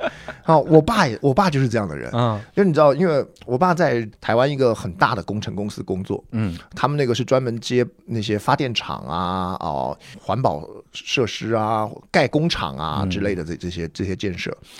然后呢，我爸非常的专业，然后他在他的那个领域，他是做环保工程的，嗯。他在做环保啊、排烟啊、排水这部分的技术非常在在他那个领域非常牛，嗯。就是在他那个领域，你提到他的名字都会认识他。嗯，对，然后呢，当时他在他们自己的那家公司也是公司前几批进来的人，嗯跟他同期的人很多都已经是副总了，或者就是往上升了。嗯然后我爸他那时候有几次的晋升机会，他都很明确的表达一件事，叫做我可以不升官，嗯可是我要求一件事，就是我要没有人管我。嗯啊，就就就就就是就是我我非常乐意，因为他们会这样嘛，就是都是老同事嘛，老嗯老老人，就是要升一定是先升你们。可是他说，嗯哎呀，让给年轻人，让给年轻人啊，公司要有新陈代谢啊，要让给年轻人。他很同期都已经是长官的时候，他就说嗯没关系，我就当个一般的经理就可以了。嗯可是我有一个要求，嗯。就是没有人能管我，就是我的单位、我的东西我自己统治，然后你放心，项目我都会做好。嗯。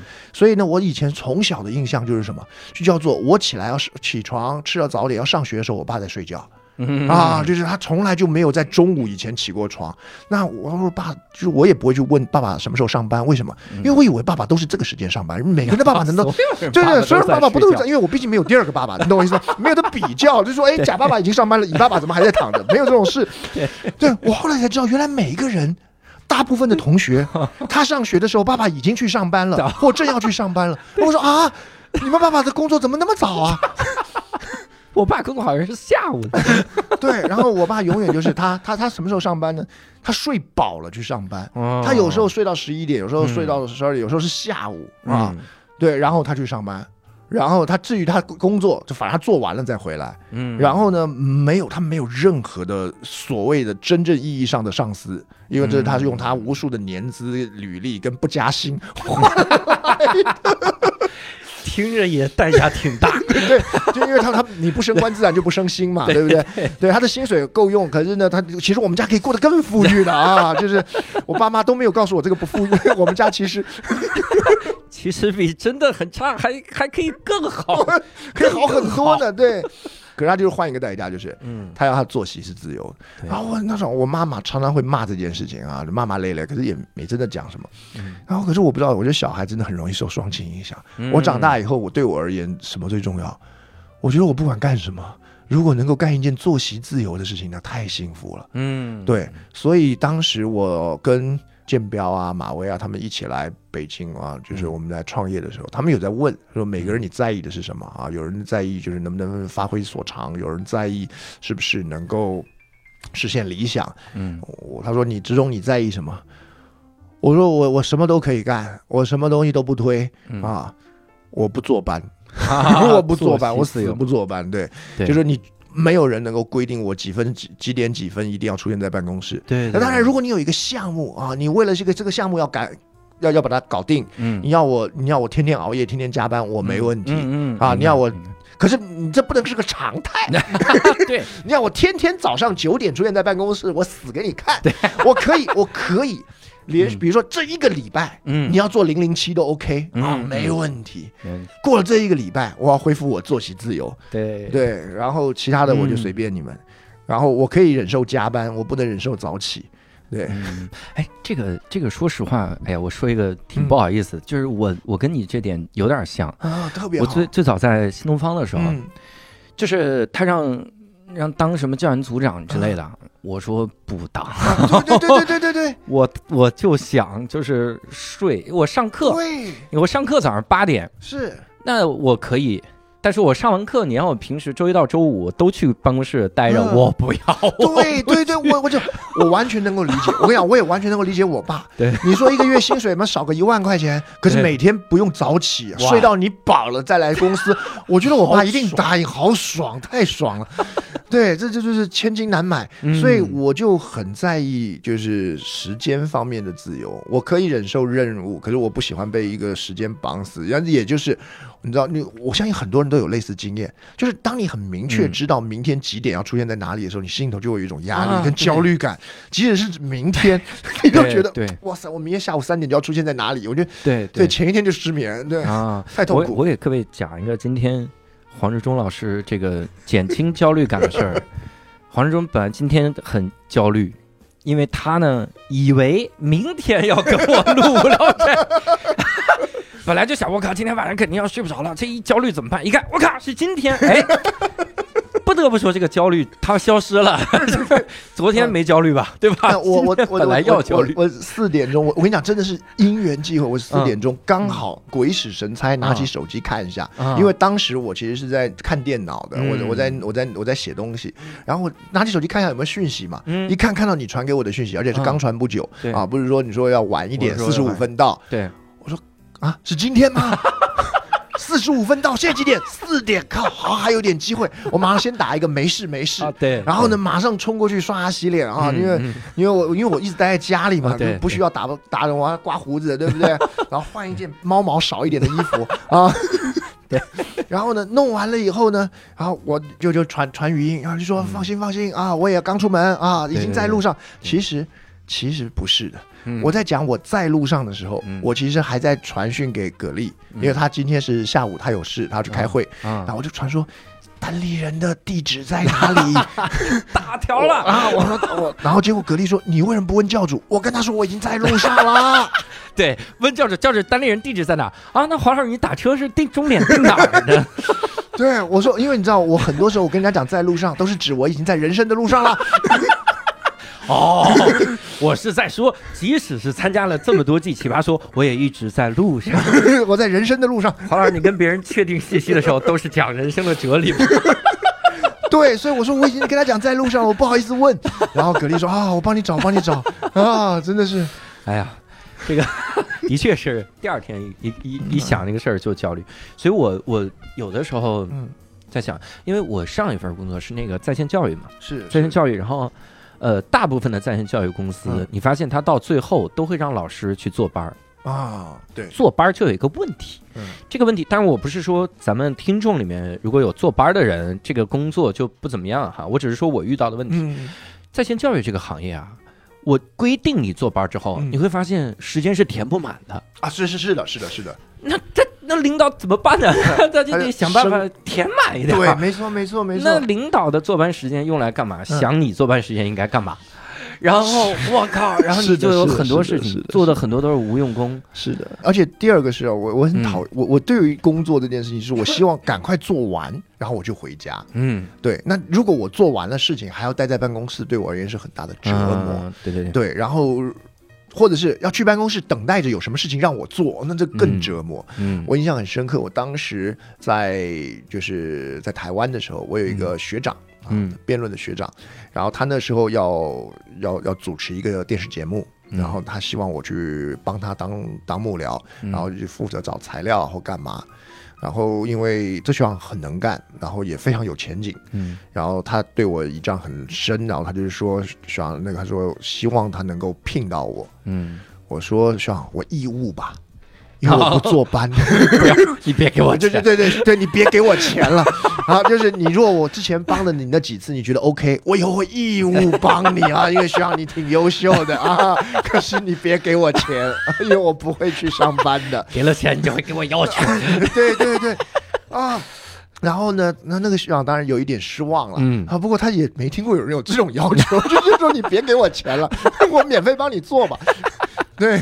因为我免费帮他做，他会感谢我，嗯。啊，他总欠我钱，嗯。啊，然后我因为是免费帮他做，他也不好意思给我太大的压力，我一定会做好，我一定会做好。可是你不可能要我做好上加好，对，哎，我我觉得有的时候不是好上加好，嗯，是符合他想象那个版本，对对对，你不给我钱，我就可以符合我想象的版本，对对对对对对，我是有理由的，对对对，我说当然他可以雇一个助理，对，那那个助理你要他干嘛干嘛，我没办法，我没办法，我宁可不收钱，对，那当然当然我这个。不足为训了，这个不是一个好的生涯规划。其实，如果我更好的规划自己的人生，那我显然就现在就不会坐在这边跟教主聊天了。那教主如果更好的规划自己的人生，他显然采访对象就是马云了。不，今天就是我规划了人生的体现呀，朋友们。我从你从黄志忠的角度来看不励志，从我的角度还不励志吗？没有，我的意思是。我的意思就是说，所有听众朋友都可以想，如果我们都更努力的规划自己的人生，自己一定会更好。可是有时候我也觉得，就是你们一定可以同意这件事，就是有时候财务自由啊，比不上作息自由啊。对，当然了，当然了，就是嗯，我我现在其实我现在我我事儿没早少做，可是我的时间自由，所以我仔细，如果你让我判断我一天工作的时间，其实。也我我当然我我相信一定比很多的听众朋友少了，就是因为很多人我知道被工作压得喘不过气了，可是也没少做事儿。可是好处就是我可以，比如说像我昨天还是今天，我我我工作到早上七点钟，嗯，对，可是一点都不辛苦的原因是因为我下午一点钟才睡醒，真的是完全不值得同情。对，所以所以我的日子是是是是是非常弹性的。那这个对我而言，我我常常日夜颠倒，嗯然后有时候在别人都在睡的时候，我在工作或干嘛。因为好处是因为我工作可以独立作业，这也是当老师的好处。嗯，我除了上课的那一刻，其他时间我都是独立作业，我要准备，我要看书，啊干嘛。嗯？那录奇葩说的时候，是我生活中最规律的一段时间。哦，对对对对，因为你录奇葩说，你早上总得起来去化妆嘛，对对对对对对对，那是最规律的。所以有一次，我那时候跟葛丽，好像是前年吧，嗯我们那时候去英国。啊，不是去了，大家都要倒时差吗？对，我们俩完全没倒时差，对，因为我知道我们在英国早上六点就醒来，为什么？因为那差不多是北京下午一点钟，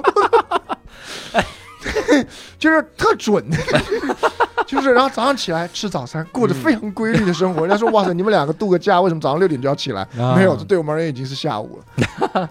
哎，这个其实跟我们普遍的想象不太一样。啊，因为我们想象就是做出一定事业的人，嗯一定是就是自律是第一位。是是这个自律是什么？好像大家自然而然就会觉得他一定是定点起、定点睡，啊，就是那种就是我特别自律的体现是，咱俩聊天聊到晚上十点，是那完了我睡着了，啊，我我懂我懂我懂我懂。会有这种感觉。我我个人贡献一个我嗯自己的小小小想法哦，嗯，当然也许自律是对的啦，对可是我的小想法是，我觉得能够做出我所观察的，我觉得欲望是第一位，嗯不一定是自律。啊啊，自律是欲望的结果，而不是原因。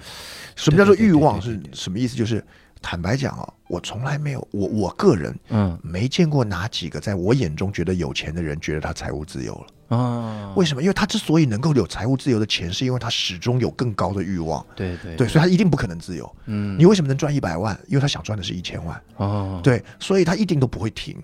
而在这个地方，我当然我不是说贪婪，我是说他总是觉得，而且这也还不是钱的问题，就叫做他总觉得我可以更好，我可以得到更多，我可以做得更广。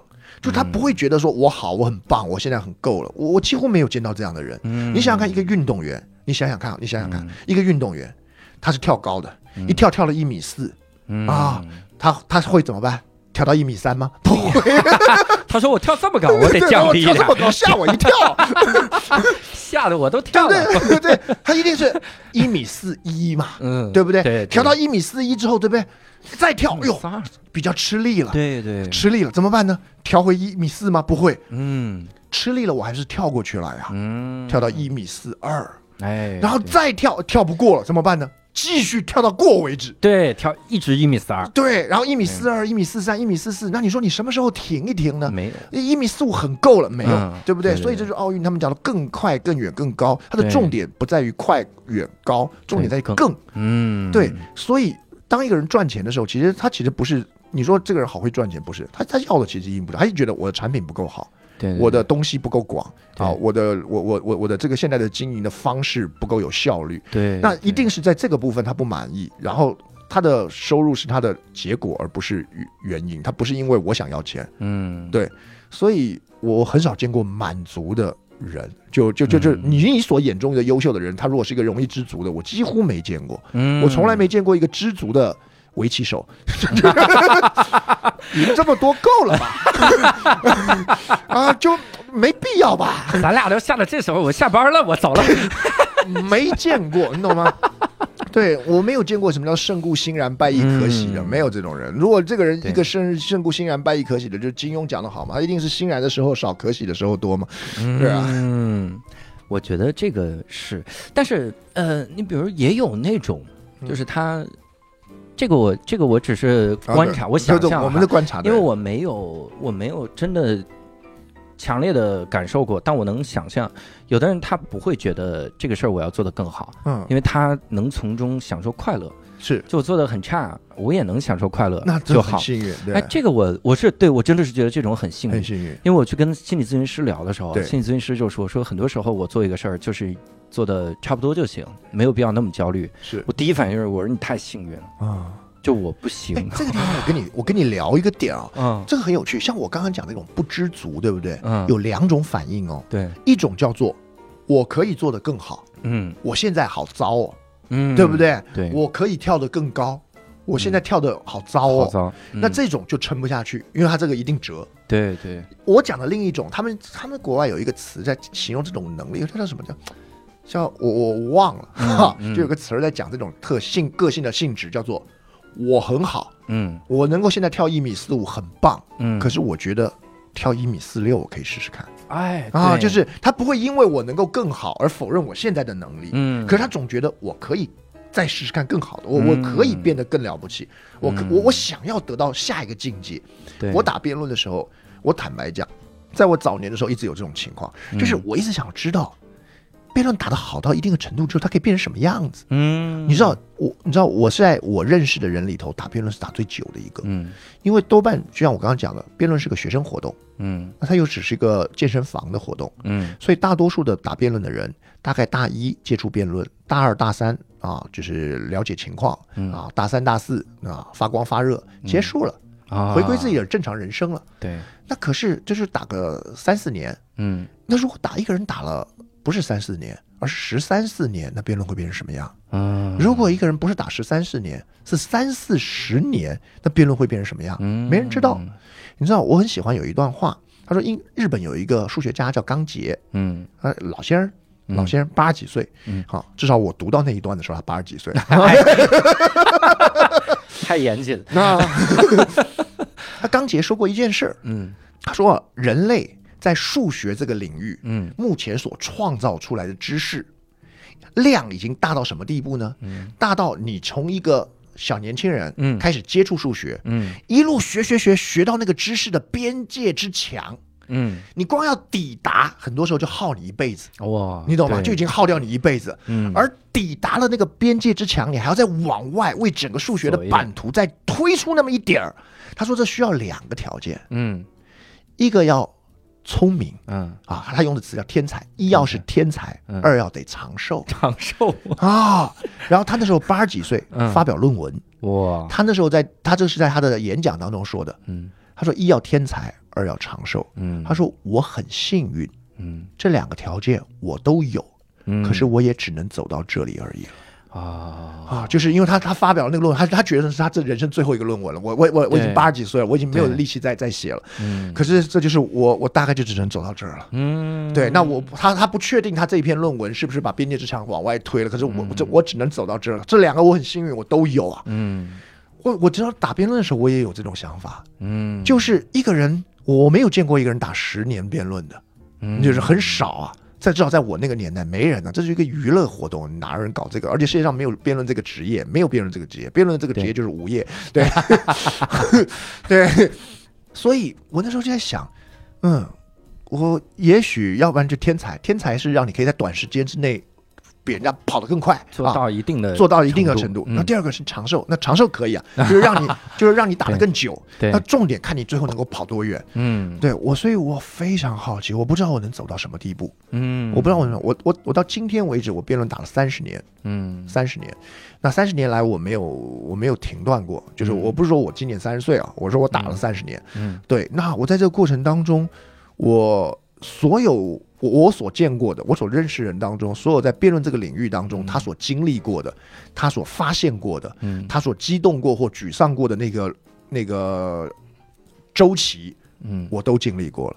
我经历过天下无敌的周期，我经历过比如说打情感牌的周期，我经历过各种各样的，然后转型的周期或怎么样的，嗯我都经历过。可是我一直很好奇，然后再往下是哪里，再往下是哪一段？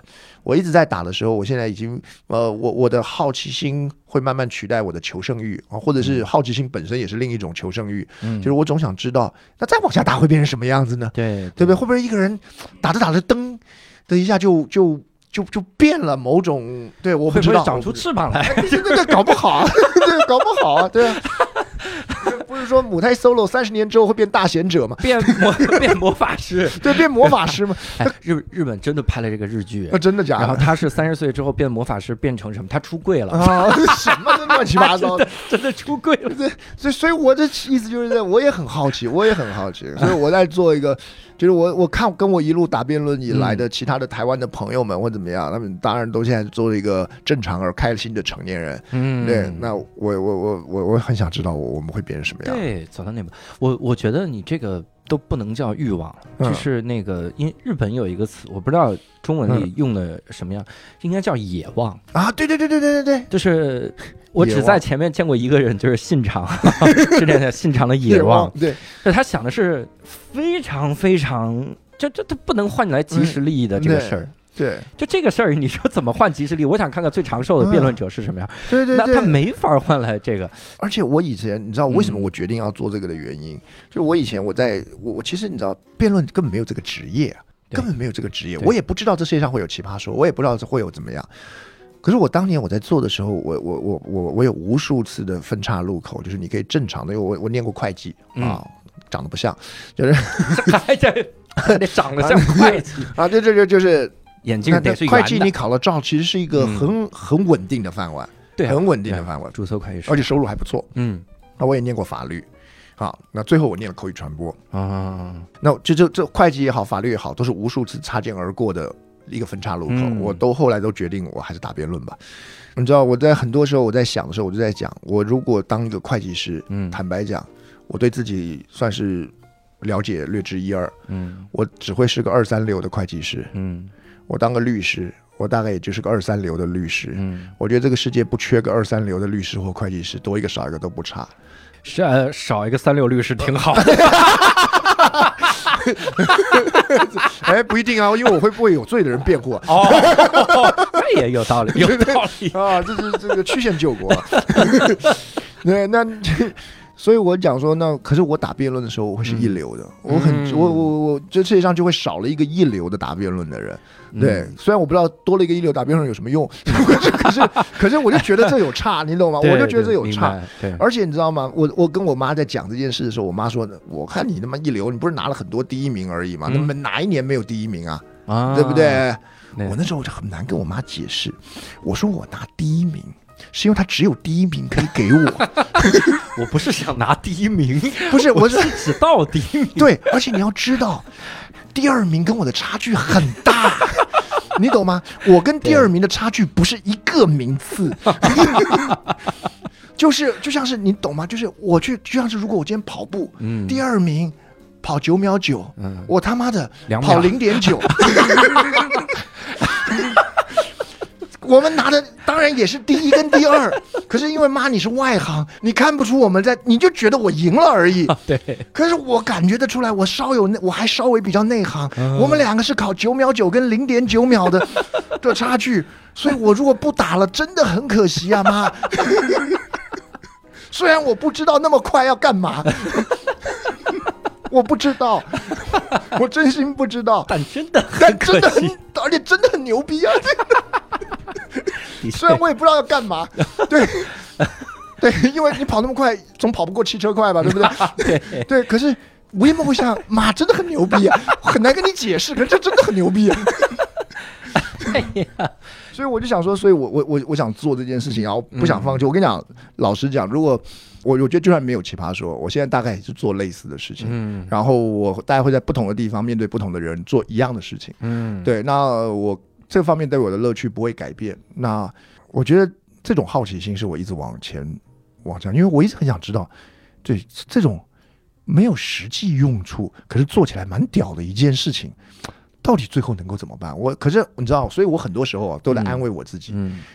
一方面在抱怨，我想说，世界上有那么多种才能，你让我能够修车修的比人家屌很多，我也好用啊，对不对？你说打辩论到底有什么用呢？你如果说一个人烤蛋糕啊，他烤的比第二名好吃太多了，好吃十倍，那多屌！我打辩论好有什么用？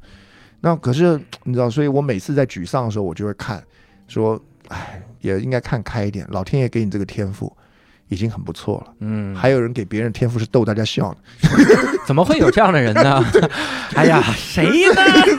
对对对，这是这是，然后还有人给别人的天赋叫做我可以在一粒米上写很多字，我想他要说服他妈一定也很辛苦。妈，虽然我写了写了两万多个字，他真的很牛逼，啊真的很牛逼。你要我解释你们干嘛？我也不知道。虽然他看起来很像一粒黑米，他真的很牛逼。这是字啊。对，你要知道，第二名的人只能写两个字，我写了两万个字，所以我不是第一名啊！我跟他差距很大。你要让我去当会计师，我只是个三流会计师。我可以手工做黑米啊妈！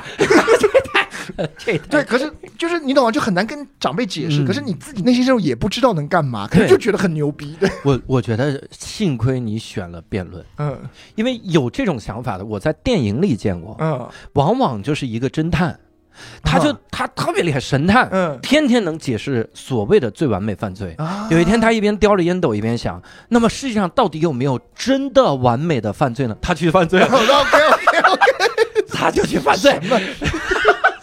幸亏是辩论，说世界上有没有最完美的辩论呢？你也不会对 社会有什么影响，没 有任何影响，好一点，好一点。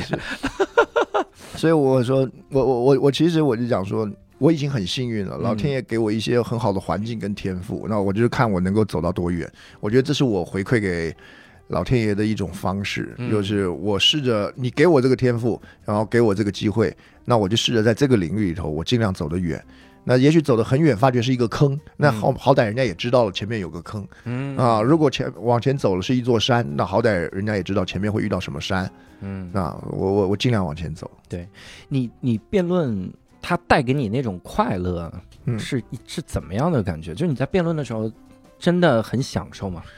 嗯，啊，他肯定是很享受的。我我觉得辩论最大的一个快乐啊，嗯它这个分快乐有两个阶段。嗯它第一个阶段是想论点的快乐啊，他，想的特别开心，跟人家聊论点聊的特别开心。嗯那上台的那段快乐啊，其实就跟教主你们享受到的是一样的，就是那种，就是我可以动这个场子，啊有反馈有反馈，嗯，对，然后我要怎么样，然后大家把它带起来，情绪怎么带起来，然后什么时候哎停啊，大家就停。啊那种操控感，我相信所有的表演者，对对对，不管是演员、音乐那个嗯声乐家，或者是讲喜剧的，都一样。那种那种都是无可取代的。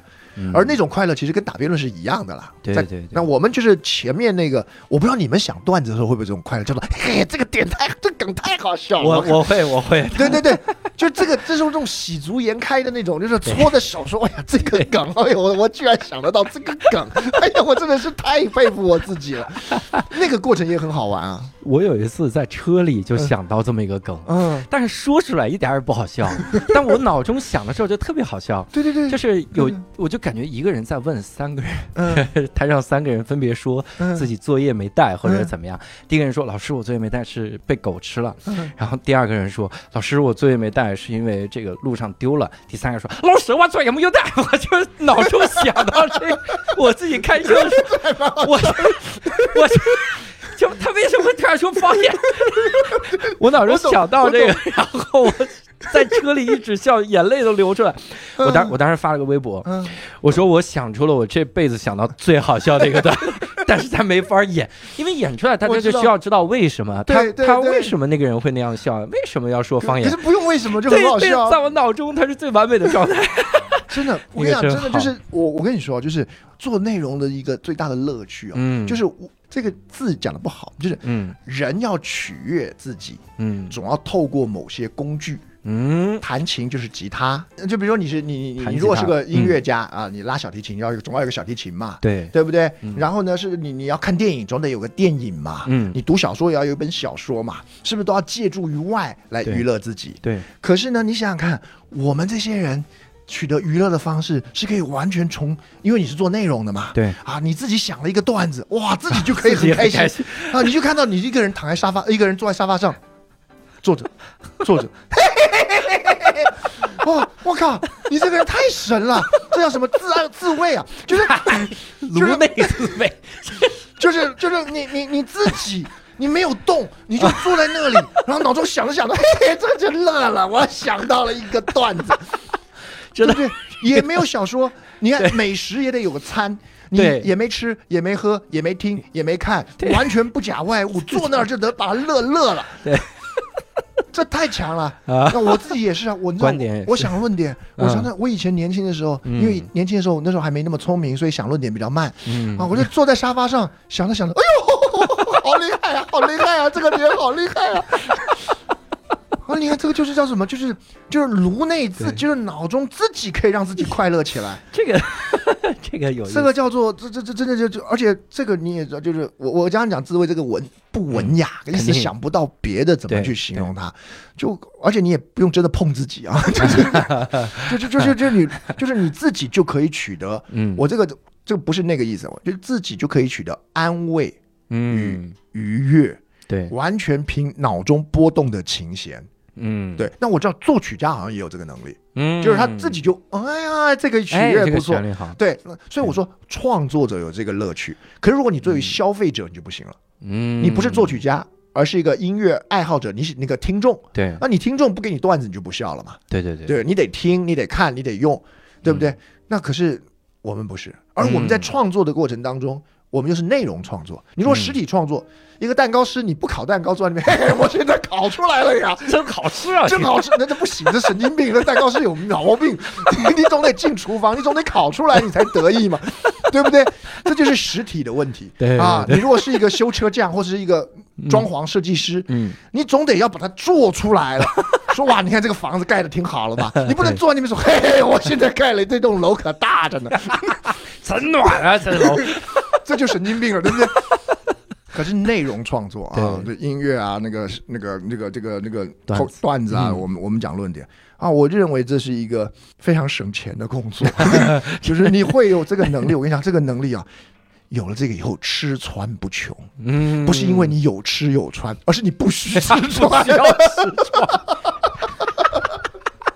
降低了这个方对面，对，你想要说你有这样子坐在沙发上就能够乐的能力，你还吃什么米其林呢？对，米其林都不一定乐吗？你坐在那边就能乐吗？你以后每次跟老婆说，老婆我们去出去吃顿饭，你坐多坐会儿吧。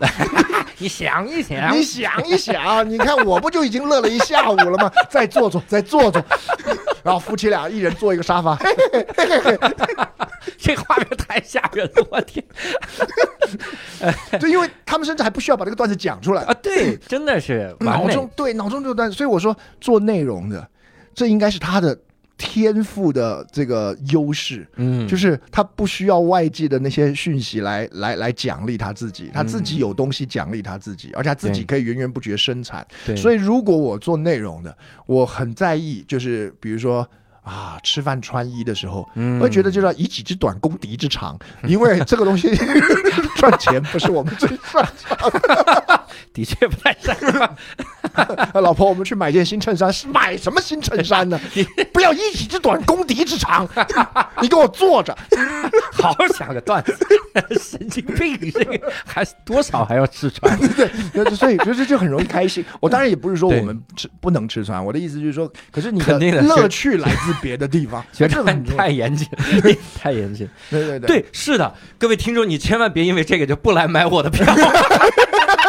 你很快乐了，你做你们家自我跟你讲，己想的。你你所以各位听众，如果你现在坐在沙发上坐俩小时笑不出来的话，就得买教主的票。买教主的票，至少让教主乐一乐吧。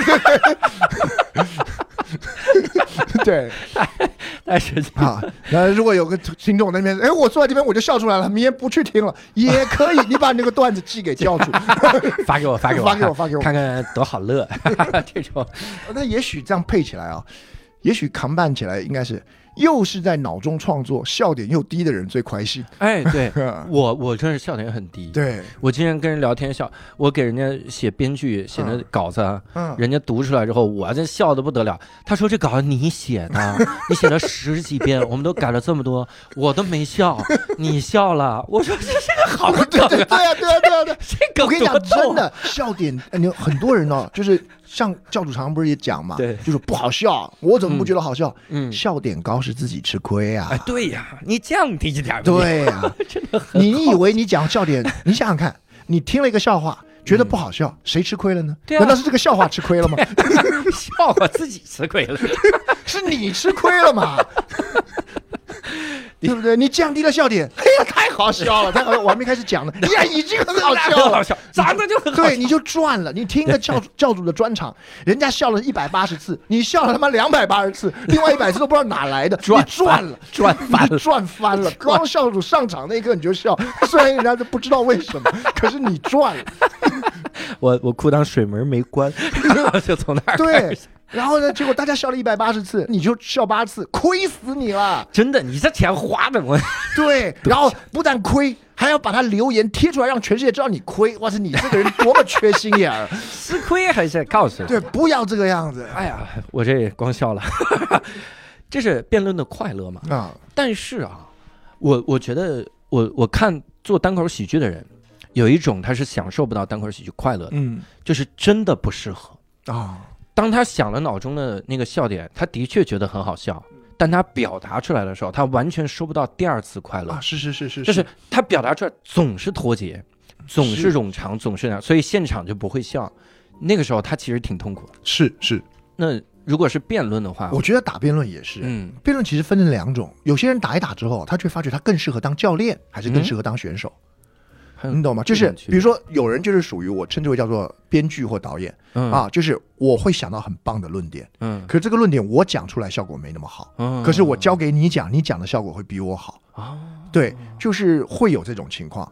像我们自己在奇葩说也要跟很多的选手互动嘛，或者嗯我常常看到我讲，当然了，有时候是我讲的论点，我觉得这个论点有十分，你讲出来怎么这鬼样，对不对啊？啊，这常常也会有这种情况。嗯可是我最惊喜的是，哇，这个论点你讲起来太强了，比我讲起来更好，嗯因为你有你的人设，嗯，那个人有他的人设，有他的语言的节奏，而他自己会调整，哇，讲出来的时候比我自己用讲的效果更棒。嗯那我就会有一种，就叫做，就叫做你写了一个三级片，可是却找了大美女来拍的这种感觉，就你听得懂吗？就是这个三级片我演一定不好看，我 啊，嗯，对不对？你想想看，你写了一个一个一一个一一个一个小黄片儿，对不对？对然后结果自己演。总觉得差点儿，自己自己都不想看，对，然后结果呢，哇，你把它交给比如说玛丽莲梦露演，哇塞，哇，哇。太太厉害了，梦露小姐，你能把我这个剧本演成这样，太棒了，好感谢是你演，不是我演。啊那个裙子飞起来的过程，哇，好险不是我来演，哎呀，哎，那就是这这个意思。对对对啊，当然我们不是，我这个这是个举例啊，我们不是写小黄片的，我只是举例。对我们写的小黄片，我自己也看不好看，的确 没有这个才能。可是意思就是，我们都会，我不知道写段子是不是这样，可是至少写论点的时候，嗯我我会我们想论点的时候会很明确的这种感觉，就我希望它发挥作用。嗯，对，那至于在谁身上发挥作用，倒也未必强求。对对，我我现在在，因为我写段子的时候，我嗯我在琢磨一件事儿，嗯就是尤其是当编剧啊，嗯我后来慢慢在这个这个就是改稿子的过程中啊，我发现好像编剧要求的能力是不一样的。啊啊啊，我以前一直认为做喜剧编剧，嗯你写梗好笑就行了，嗯所以我们应该让最好笑的那个喜剧演员嗯来给人写梗。实际上不是的，嗯编剧的能力在于第一，他得有超强的观察能力；嗯第二，他要有想象能力；然后第三，嗯，他要有这个适配能力。这是怎么呢？我看到一个人，我听他说几句话的时候，我大概就知道他语言的节奏是怎么样。啊？对对对，我然后我回去写梗的时候，满脑子想的都是你在说啊，对对对对对然后我写出这个梗，你一说果然好用，对对对，就是这样的一个能力。我以前我以前就就。写了一些个梗拿去，我总发现别人讲不好。这个我从哪儿看出来？因为嗯以前有人抄我段子，OK OK，他 他抄了我段子之后就讲不好。是虽然我觉得这是报应，对不对？是是是，但我多少心里想，妈的，那我是不是干不了编剧啊？这这这怎么就讲不好呢？后来我发现，啊是因为我写的时候想的都是我在讲，对对对。但一旦你开始想象别人在讲，这个感觉就不一样哎，。我跟你说真的，嗯我们在辅导别人辩论的时候啊，其实我提供的服务有两阶段。嗯第一种阶段就是我只把论点丢出来，嗯，丢出论点之后，那个人要自己用他的语气方式揣摩，把这个论点的语句用他自己的方式拆开消化，用他的话讲出来，这就叫做一般的。另一种就是我们在跟他沟通论点的时候，我会直接试着试试。用他的立场，嗯。用他的讲话的节奏，甚至用他的特色去帮他去设计那个点，嗯。哦，那这个就特别认真。所以如果不收钱的话，第二阶段，第二阶段多半我们就是就是有我们会有时候会偷懒，就是说那就是就是因为太累了。嗯有时候就是他说：“哎呀，黄老师，你你今天晚上来帮忙吧。”我说：“我已经我我我刚到北京。”他说：“没关系，我们十一点你来办你来办公室啊。”那这个时候我就大概就服务第一阶段，我们把啊论点扔出来就好。可是如果我们有更多时间呢，或者是对方比较熟，我们会会会想说：“哎呀，看看怎么样可以让让他用。”尤尤其越熟悉，会越在这个地方效果会越好。嗯而跟你刚才的意思也很像，真的每一个人每一个人的语言节奏完全不同。我现在帮帮忙的话，比如说像有些论点，我觉得我现在最抓的最好是那个如今，嗯因为他比如他的语气啊节奏我比较熟啊，他也有他那天也有在跟我抱怨，他说这一季我帮他帮的太草率了啊。他说我说怎么个草率法？学长，你以前都会把京剧讲出来，现在京剧要我自己抓。啊，然后呢，他会怎么样？他说：“你看这一季那么多人骂我，学长，这都在骂你呀。哎，他是完全不内部归因，他很坦然的。然后学长，你看一看这些负评，是你多少你进步一点吧？那你进步一点吧，这都是在骂你的，学长。神经啊！哎呦，有意思。哎，对了，那学长你。参加辩论哈，就接触辩论，其实也算上大学了。嗯，你到现在赢过的有没有比较印象深的这种比赛？就是这场赢的，他可能都不是，比如说辩论论题我赢的爽，可能有各种因素。我我印象深的永远都是输的。我我输的每一场比赛，每一场从头到尾我干了啥，发生什么事，哦，有时候现在都记得。哇！我有一次，我那时候在台北，前两年，呃，前几年啊，不是前两年了，前几年的时候，嗯，在台北那时候我们在阳明山上骑骑车啊，骑骑车在那个山路上啊，那个春风吹来啊，对不对？那非常凉爽。然后你骑的车又是一个下坡路，然后没什么别的车，那一路顺畅的时候，我在那一刻突然想起来，哎呀！一三年那场比赛，如果我这样讲的话，那个时候我们不就赢了吗？春风让你给吓回去了，就是你懂吗？就是因为你在那一刻会突然想啊，对哦，那时候他这样问我，要这样讲，我们就赢了呀。春风都没见过这样的人，太吓人。我对于这辈子输的每一场，我这一辈子输过二十三场比赛，哦，我记得的每一场的前因后果。啊，对，那你说赢的比赛，因为我赢赢了几百场，就就记不太清楚。嗯，这句话太凡尔赛，怎么不是？不是不是不是不是，真的赢赢赢比赛没那么清楚的原因。我我我跟你讲，真的，我我不是说凡尔赛。因为我我是很认真讲，因为我打比赛的时候啊，我打的次数还真的蛮多的，因为我很爱打比赛。我那时候我那时候我记得，我早年来那个大陆跟高校的同学交流，我常常会问我说：“你们打了几场比赛？”你知道，当当年啊，当年，嗯，现在应该数字会好一点。对。我说，他说，我说现场有打，在你的辩论生涯中打超过十场的举手啊，举手；二十场举手，举手；三十场举手就只有一两个。哇啊，三十场比赛，而且那个俩一俩都已经大四了，大三大四了。哇啊，那他们已经算是全队打最多了，三十几场。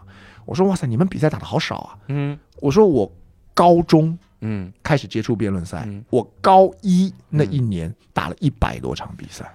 我天，一周打两场，对，一百多场比赛，然后他们就会说这太不可思议了吧？对，我说没什么不可思议啊，你想想看，如果你今天加上一个象棋社啊，你说你一年下一百盘棋，我都会觉得下的少了吧？对，对，你你你你再下个一百盘棋，你算什么棋手啊？一年呢？对对对，那你们你你怎么会觉得多呢？那你就是打篮球也是嘛？你说你参加篮球队一年打一百场。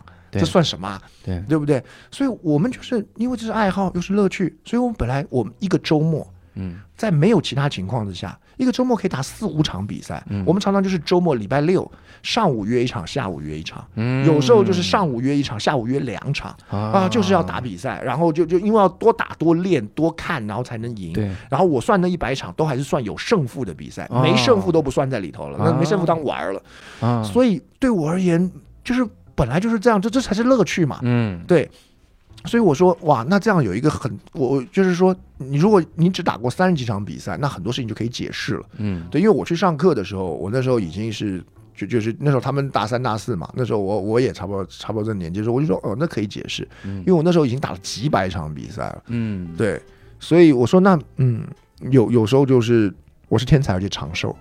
嗯，对，就是我想知道我能走到哪里，走到三，就是你三十几场比赛你能够经历过的事情，我经历过了。可是我想知道三百场以后能够经历什么事儿。对对对，而且我，哎呀，这个我很有感触。嗯，因为做单口呢，有很多人他这个单口喜剧生涯，他就告诉大家我演过多少多少场啊。有的人他会说说一个，就是我们演还跟你们辩论不一样，因为他会说，比如说这个演员，嗯。他第一年就讲了一百场开放麦，首先一百场开放麦啊，这个事儿就是让人很斟酌。你一百场是不一样的内容吗？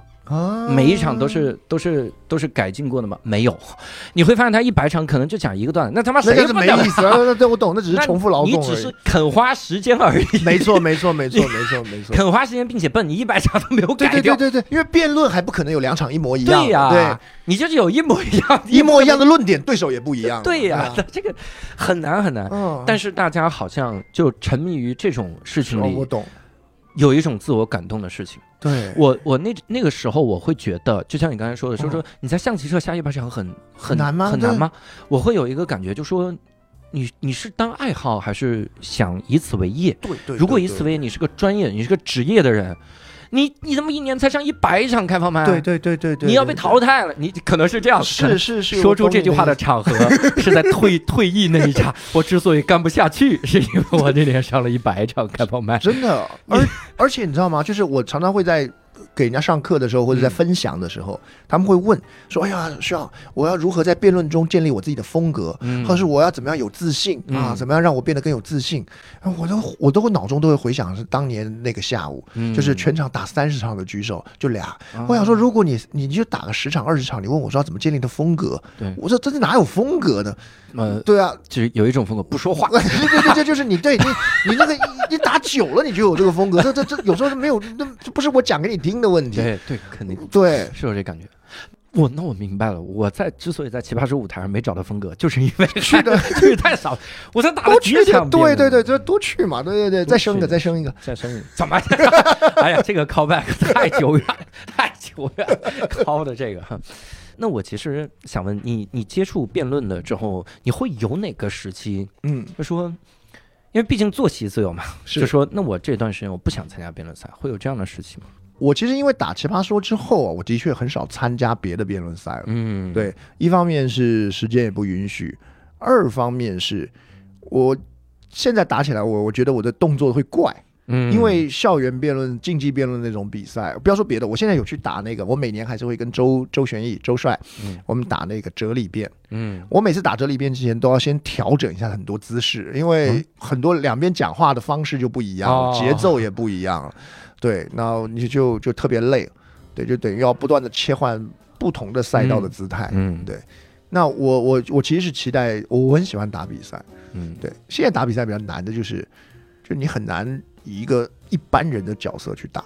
嗯，对你一打就人家就会已经给了你一个标印象印印象标签，对，嗯。而且那样那样会剥夺你的愉悦。对那对难怪有人说，就是说，哎呀，你有听过很多的歌手会想要重出道，嗯，对不对？张惠妹曾经用另外一个假名，然后出了一张，虽然所有人也都知道是她，对，可是她的意思就是，我想换一个不同的面貌去打一个辩论赛。嗯，对，可惜辩论很难有蒙面辩手啊，蒙面歌手做得到的，蒙面辩手一看就知道是谁当。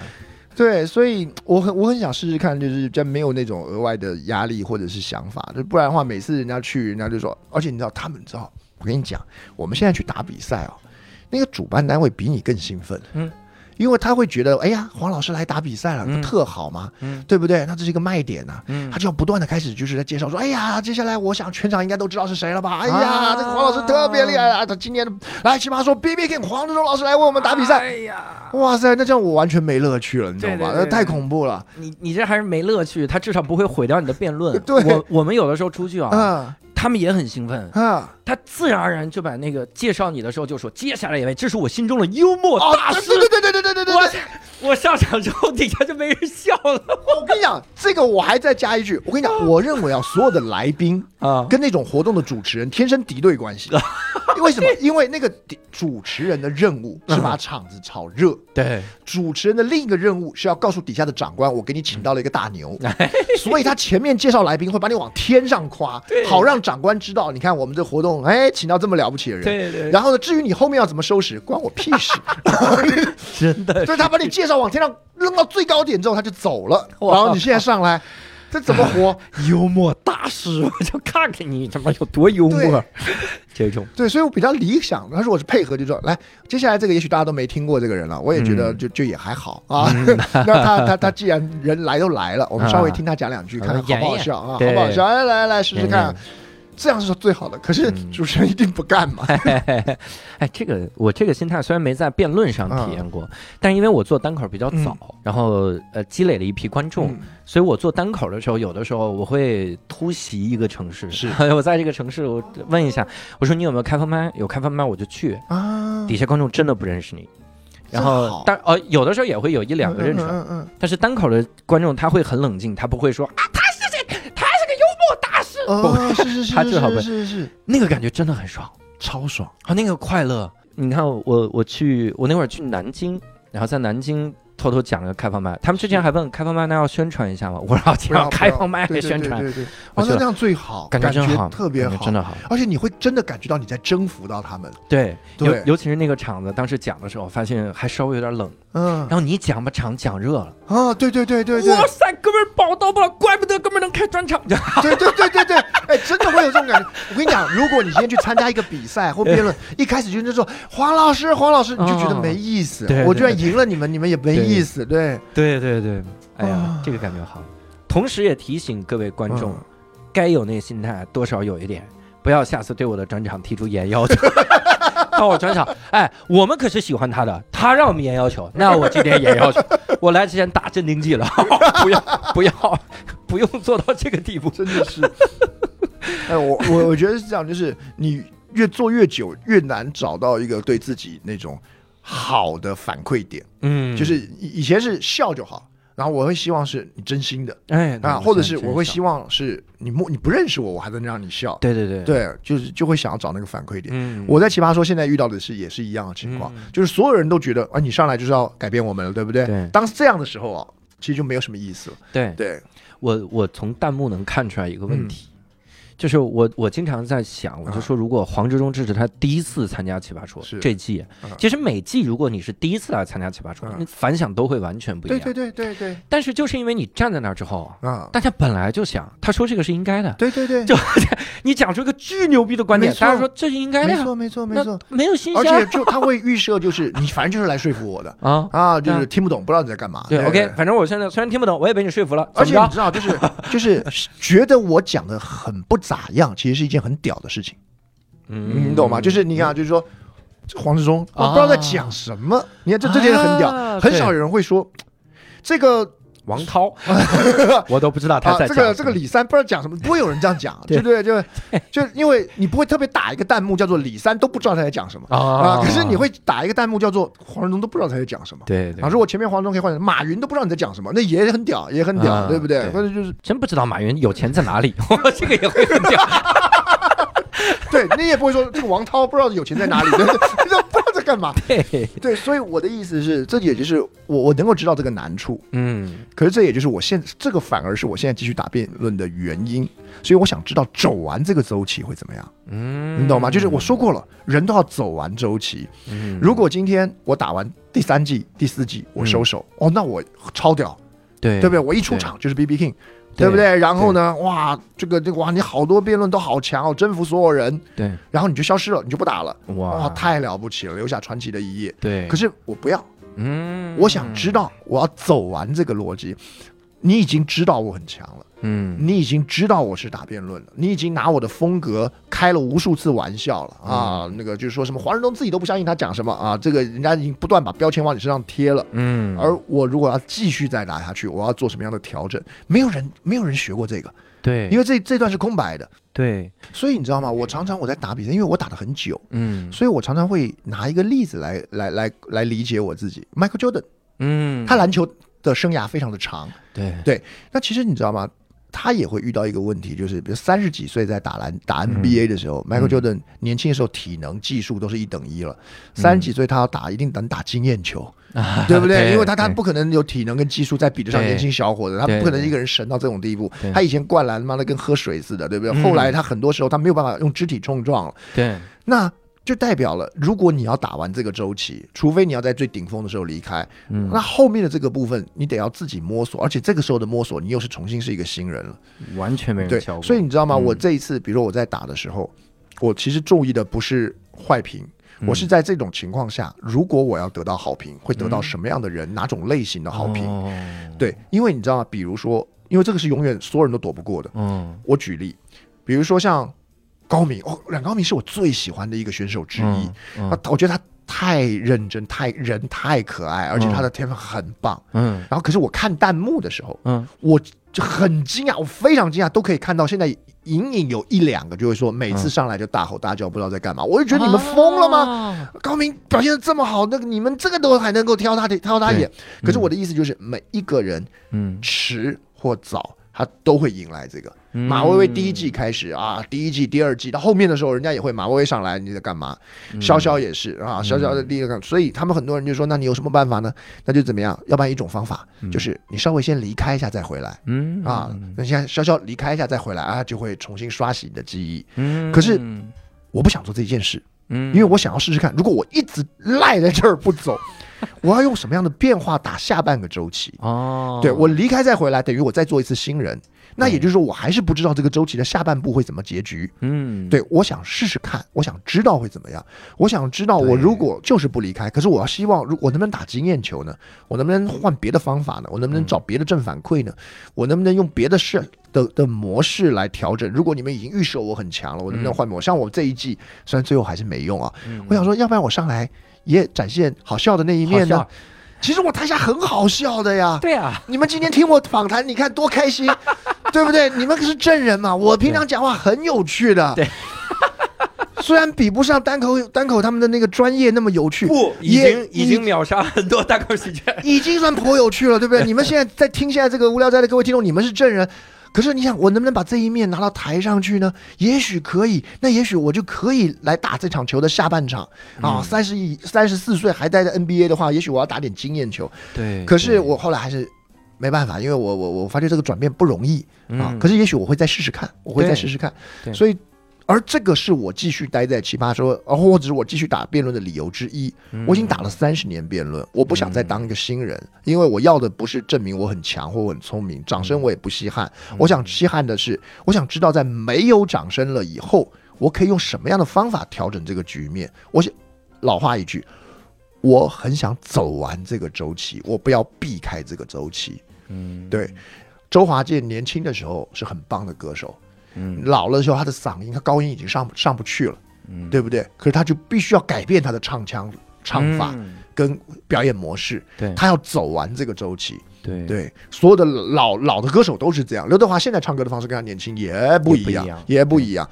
所以我要走完这个周期，我不要逃走，我一定。那当然，最后的结局可能就是还是逃，就是就是不逃走，你就会死。那我好，我至少我也知道了，对我浑身解数做完了，我我还是会被骂到死呢，就骂到死，没办法。哎，这个这个有意思啊这个真的是有意思。就是虽然可能得不到一些我们嗯肉眼可见的那些个成就，或者嗯说得到个传说啥的，嗯但实际上很就很好，那对自己也好。对我以前想的是那种，就是你知道，我我不是不教那个在线的课了吗？嗯嗯嗯，我想的是最后一节课，是我突然说，你知道吗？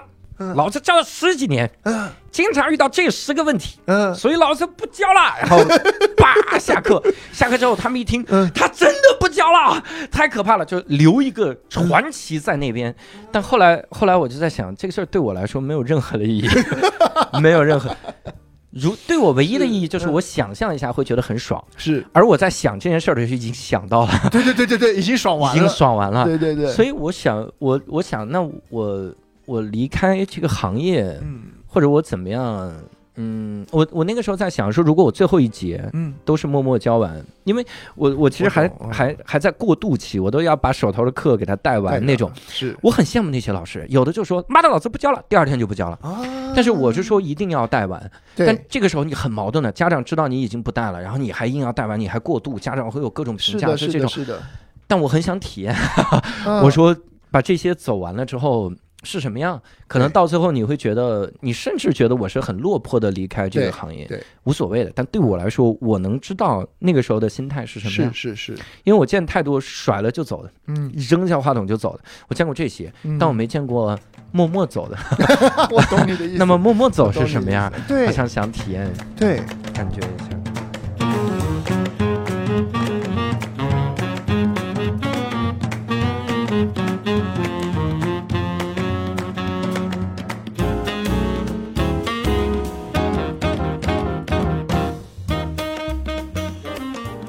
其实一直以来，除去奇葩说和辩论以外，我们对于黄志忠本身的了解都非常的少。他自己是一个什么样的人呢？他有什么样的爱好呢？他自己又是否有过低谷期？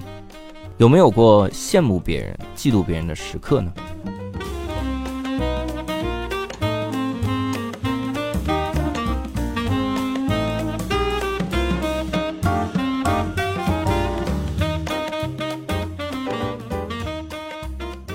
那我其实第三趴哈，也就是聊一点关于自己的这个事情好了，因为之前建标嘛，之前建标就说，他说他第一开始唯一的爱好是辩论，嗯，我说你为啥健身？他就说因为辩论之后啊，从事了这个之后啊，没有爱好了，啊 他觉得一个人一定要有爱好，是是是是是，所以他就就开始玩命的健身。嗯，那那你你现在的爱好是什么呢？我其实爱好没变过，我这个人不变啊，我我就是辩论跟电玩。嗯我为什么要电？呃，其实辩论是我的爱好，嗯只是因为不可能天天打辩论嘛，嗯没比赛的时候就打电玩。嗯对，我就这我就只有这俩爱好。然后我倒是觉得说，我做这个工作倒不会让我因此觉得没有爱好。嗯你知道，我每一次在，因为我在准备课程，我教说服、教演讲、嗯教辩论，嗯我我我我在读书，我在整理资料，在备课的时候，一次次的我心里头都在想说，哇塞，真没入错行。嗯我说哇，这里头的东西，就是即便我已经打了这么多年辩论，我读到以前的，因为我最近在读一份那个有关于他们讲这个价值性辩论的一、一篇论文，嗯我说哇塞，写的真好，嗯很多道理我以前在用，可是没有像他讲的这么清楚，我都觉得哇塞，这个东西博大精深，真没白费我的青春。嗯你知道我最怕的是什么？你知道吗？有些东西，它虽然累，虽然耗尽你的青春，可它很浅。嗯可是你，我在我在教说服，我在教辩论的时候，无数次觉得原来还可以用在这里，嗯原来哇，这是一个新的研究，超超有意思，然后超有价值，我都觉得是我好幸运啊，就是因为你知道每个人的青春才华就那么有限，时间点就这么多，我好幸运，我当时没有把它扔在一个浅的盘子里头，我扔到一个好深的洞里头，那。辩论我当初接触的时候，我其实没有特别去想的。嗯那比如说我现在在教教辩论教说服，我那时候我在讲一件事儿，一个妈妈，嗯她那时候是我课堂上的学生嗯，她学完说服之后啊，因为我教的东西很实在，嗯。那她她她回去的话教他小孩，然 后他教教他小孩，他觉得反正都付了学费嘛，啊。别浪费。啊，教小孩。嗯。然后后来他有一次去座谈的时候，他跟我讲，他说你那个我孩子学会了，嗯。结果学会了以后，他拿这招对付我。啊。啊，说什么？就是我以前这个，我们买了蛋糕回家，嗯。然后我小孩对不对？想吃，嗯，然后他就会问，他说妈妈，这蛋糕什么情况下能吃啊？嗯饿了就能吃啊？妈，我现在饿了哦啊，就聪明了，就聪明了啊！因为这是我在说服里头教的一招，嗯，先问你什么时候啊能用？因为你若问妈妈，我想吃蛋糕好不好？很有可能妈妈就讲不好了嘛。对对对，对不？对？妈妈什么情况下能吃？你总不能说什么情况下都不能吃？那那那那那就疯了嘛！买回来供起来的对对对，所以你一定得讲啊，叫做饿了就能吃啊，这这领着。啊那我现在饿了，嗯，嗯对不对？而且这个，那你看这个很漂亮。他说我小孩立刻就学会了，那他就要对付我，我当时没办法，我只好切一块给他。嗯好，你看，你看，那请问我该怎么破他？嗯，我说妈，这不不是妈，这这个这个他妈的被占便宜了。我说这位妈妈，你想吃蛋糕原来？我说这位妈妈，你知道吗？嗯，我跟你分享两件事。第一个是哦，其实你应该为你孩子开心，对，因为他学会了一个取得蛋糕的方法。嗯而我要告诉你，就算你不教他这个方法，嗯，他依然想吃蛋糕啊，嗯，对不对？我我不教你说服了，难道你就不想吃蛋糕了吗？对，而你如果不会说服，又想吃蛋糕，你会怎么办？哭、闹闹、勒索嗯啊、吵，对这是他所拥有的原始的方法。对，而现在他学会说服了之后，他可以用比较好的方法去取得蛋糕。嗯你会希望你孩子用吵的方式得到蛋糕，还是用说服的方式得到蛋糕？嗯用说服的方式得到蛋糕，你固然觉得哎呦，好像我被被他套路了。嗯吵的你会比较开心吗？嗯，闹的你会比较开心吗？对对对对对，偷的呢？啊，我妈不给我，哇，我打开，对 对不对？对，我以前我弟就常这样讲啊，我弟想吃什么东西的时候，我妈说不准不准，我说你们晚上最好把冰箱看紧一点，然后 默默回房间。哇塞，你这也太吓人了！蛋糕狂魔，就是就对啊，就是比如说买了火腿嘛，切两片啊给他嘛，他想吃更多，嗯不吃了，不吃了，然后放回冰箱。你们最好晚上把冰箱看紧一点，然后就砰就进了卧房。啊，对，这个这并没有比较好，对不对？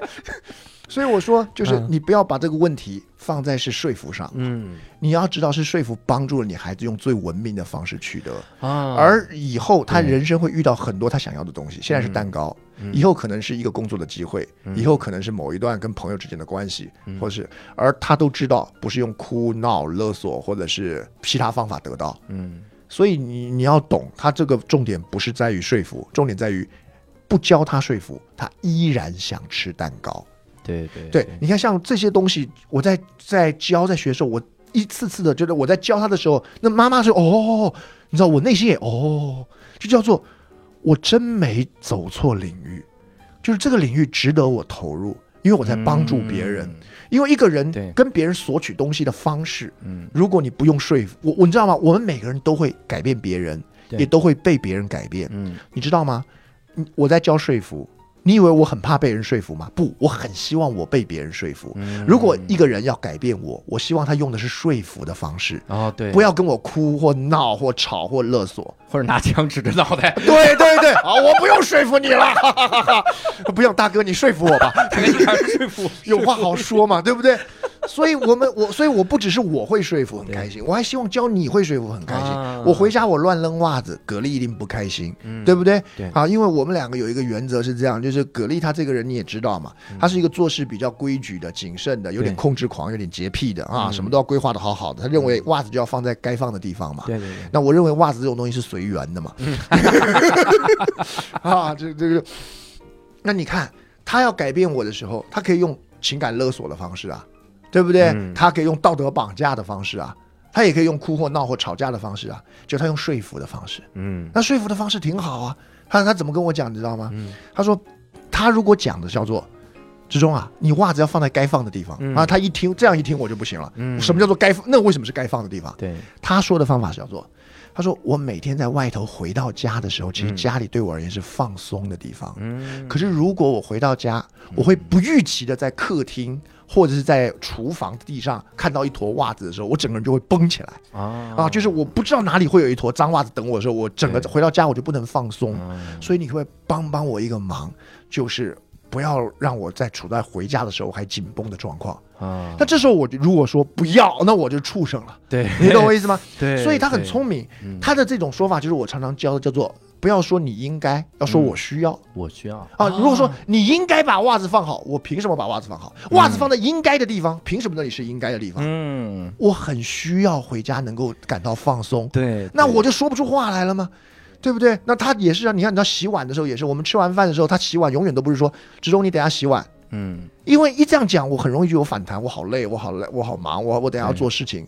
嗯，他超级卑鄙，格力永远都是说，那志忠，等一下有空的时候你洗碗，我我我没有办法说话，怎么你？直中你洗碗，我等一下忙；直中你有空的洗碗，我有空也不洗碗，我在这边畜生。所以他他一讲说，你等一下有空的时候洗碗好不好？嗯我我那时候觉得除了答好，我没有别的答案。嗯，有空的时候你洗碗好不好？我这时候还要说不好。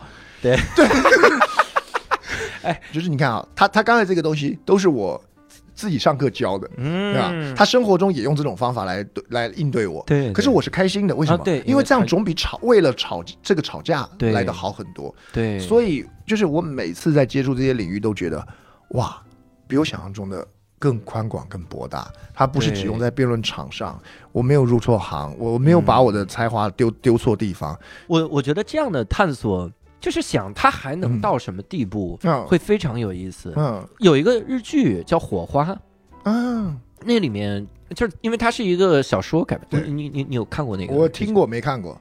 那个那个小说，因为是右吉直树写的，右吉直树他是一个很厉害的漫才演员，然后他写了这本书，就写漫才师的生活嘛，是，然后得了芥川龙之介奖。嗯我看那个书的时候呢，就感觉就是里面有一个人印象太深了，就是其中的男主角嘛，他就是追求喜剧极限的人。啊，对，他会经常在一些莫名其妙的地方做出一些你想象不到的事情。比如他参加一个一个喜剧比赛，那个喜剧比赛就说你要准备两段慢才，嗯第一段上半场参赛入入围了嘛，嗯到了比如到了半决赛，你下半场再再说一个慢才段子，嗯然后你又就可以夺冠。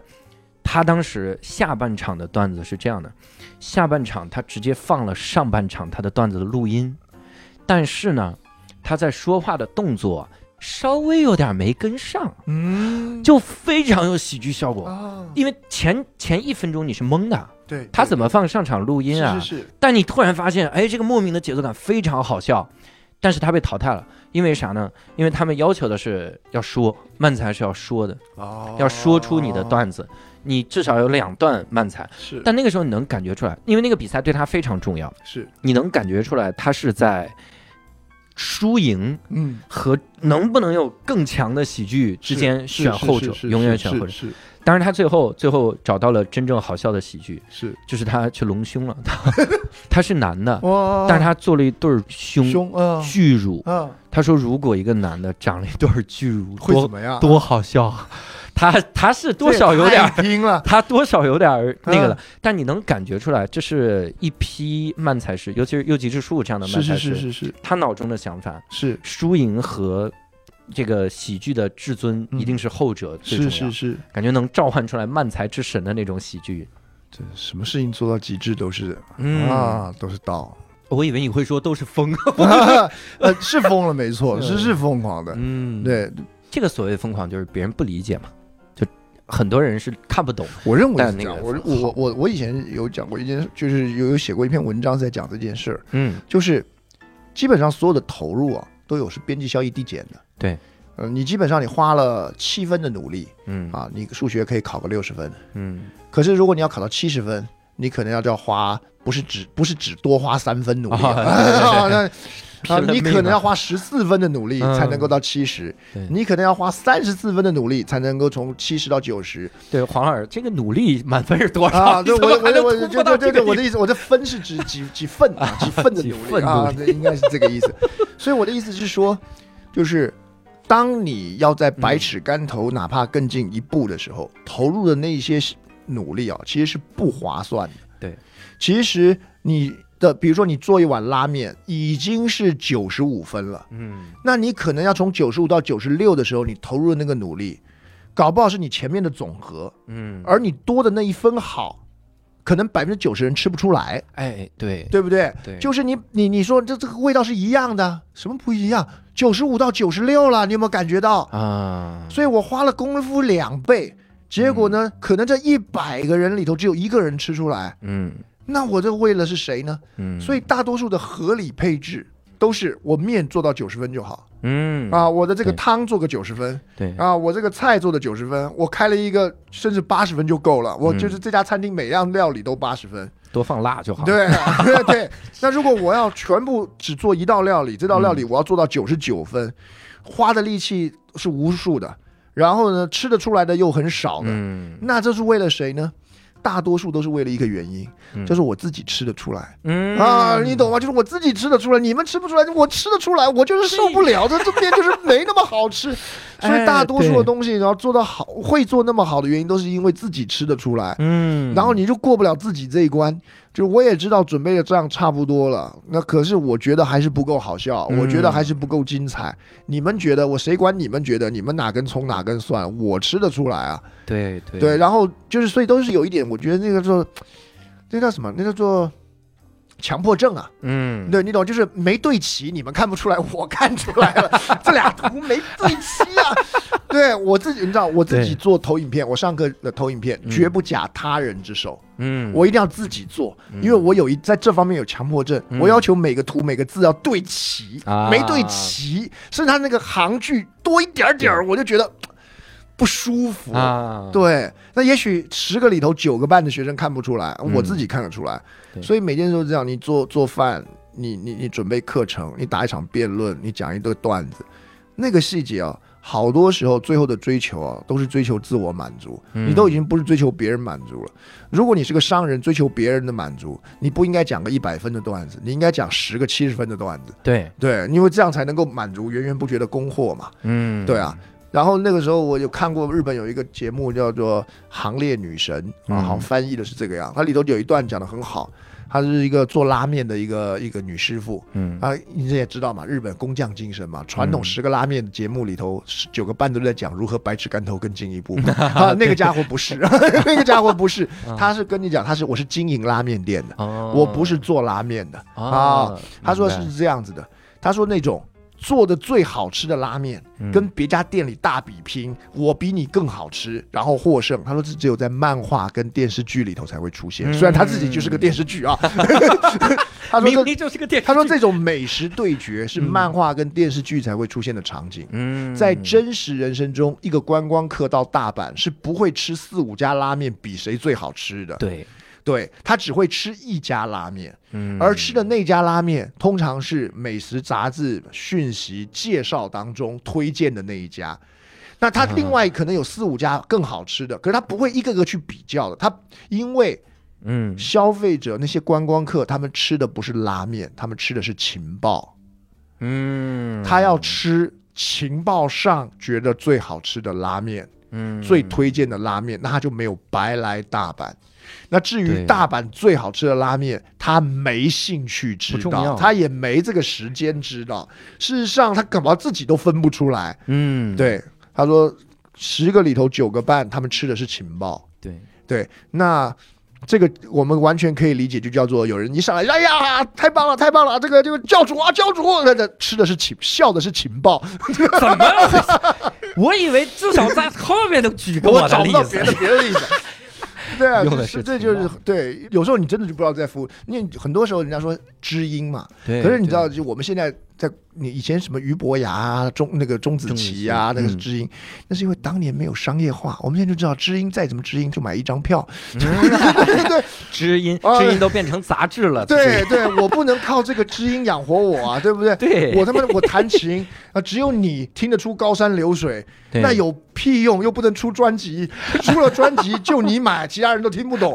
所以我的音乐一定不是服务知音的，嗯一定是服务消费者的。嗯，那如果我今天还要追寻，我一定不是因为我在意知音，是因为我过不了我自己这一关。对。所以你但凡你们吃到特别高出标准值的拉面，吃到任何一个看的明显高出标准值，这个标准值是指最大投资报酬率的那个标准值嗯。的一个段子或一堂课，很大的原因都不是因为你的票价有多了不起，是因为那个当事人是个强迫症。啊。啊，是一个强迫症。对对，你当时就想，这也太值了吧？这不是不是不是我不是你幸运，他他强迫症，他强迫 是症他强迫症，我得把这个东西搞到好为止。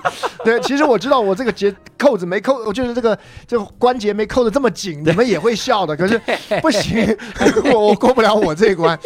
对，哎呀，你看这个时候啊，我跟你探讨一下，嗯比如说你你对自己的追求是这样的，嗯但你不可能人生只有一个追求。对，就是我这个人生啊，嗯我我我吃什么都行，但我这辈子好像就一个愿望嗯是写出好笑的段子。但一般人不会这样。绝大多数人都不会的，对对对我都不是这样。对对，我多少我还是希望我写了好好作品吧，是我希望我还能有点有点客流量啊，是是是大家能买买我票。我我有的时候跟人跟人比一比，看看这我这票什么时候售罄啊？啊，对对对对对对啊对对，哎呀，原来小鹿那么火，我的票也能跟他同时售罄啊！啊，然后两分钟之后发现我票还有三十多张，怎么还有没付款呢？你知道吗？啊 还有没付款又被取消名？名额还出来，嗯气死我了！就是多少会比是是是，那个时候，我其实挺想问你，就是你会有的时候羡慕过别人吗？因为啊我、我想象中的明星嗯跟你的追求多少有点不一样。啊，比如我今天我就不辩论了，啊我干脆我就多参多多参加是是是是参加各种各样的活动哈。是是是，咱们不是说不好，但是说想象不一样。嗯而且你周围的确有很多从奇葩说出来的人，嗯，呃，就艺人了，嗯，艺人对艺人他就容易喝醉嘛，嗯艺人 饮艺人我饮酒醉对，对对对对对对对，什么玩意儿？那个时候会有羡慕的这个心情吗？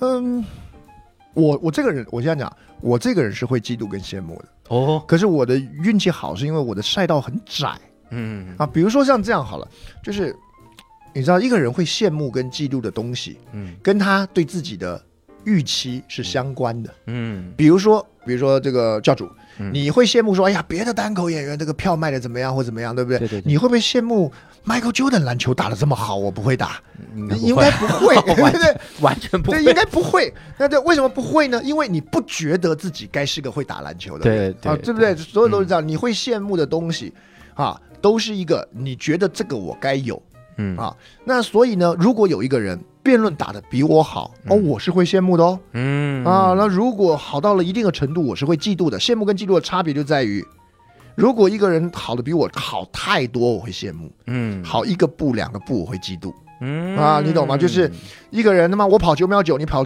你你你你跑九秒八，我会嫉妒。嗯。我跑九秒九，他妈你跑零点九，我羡慕。这也没什么好嫉妒的。太夸张，这个这两个人身体构造不是一个物种。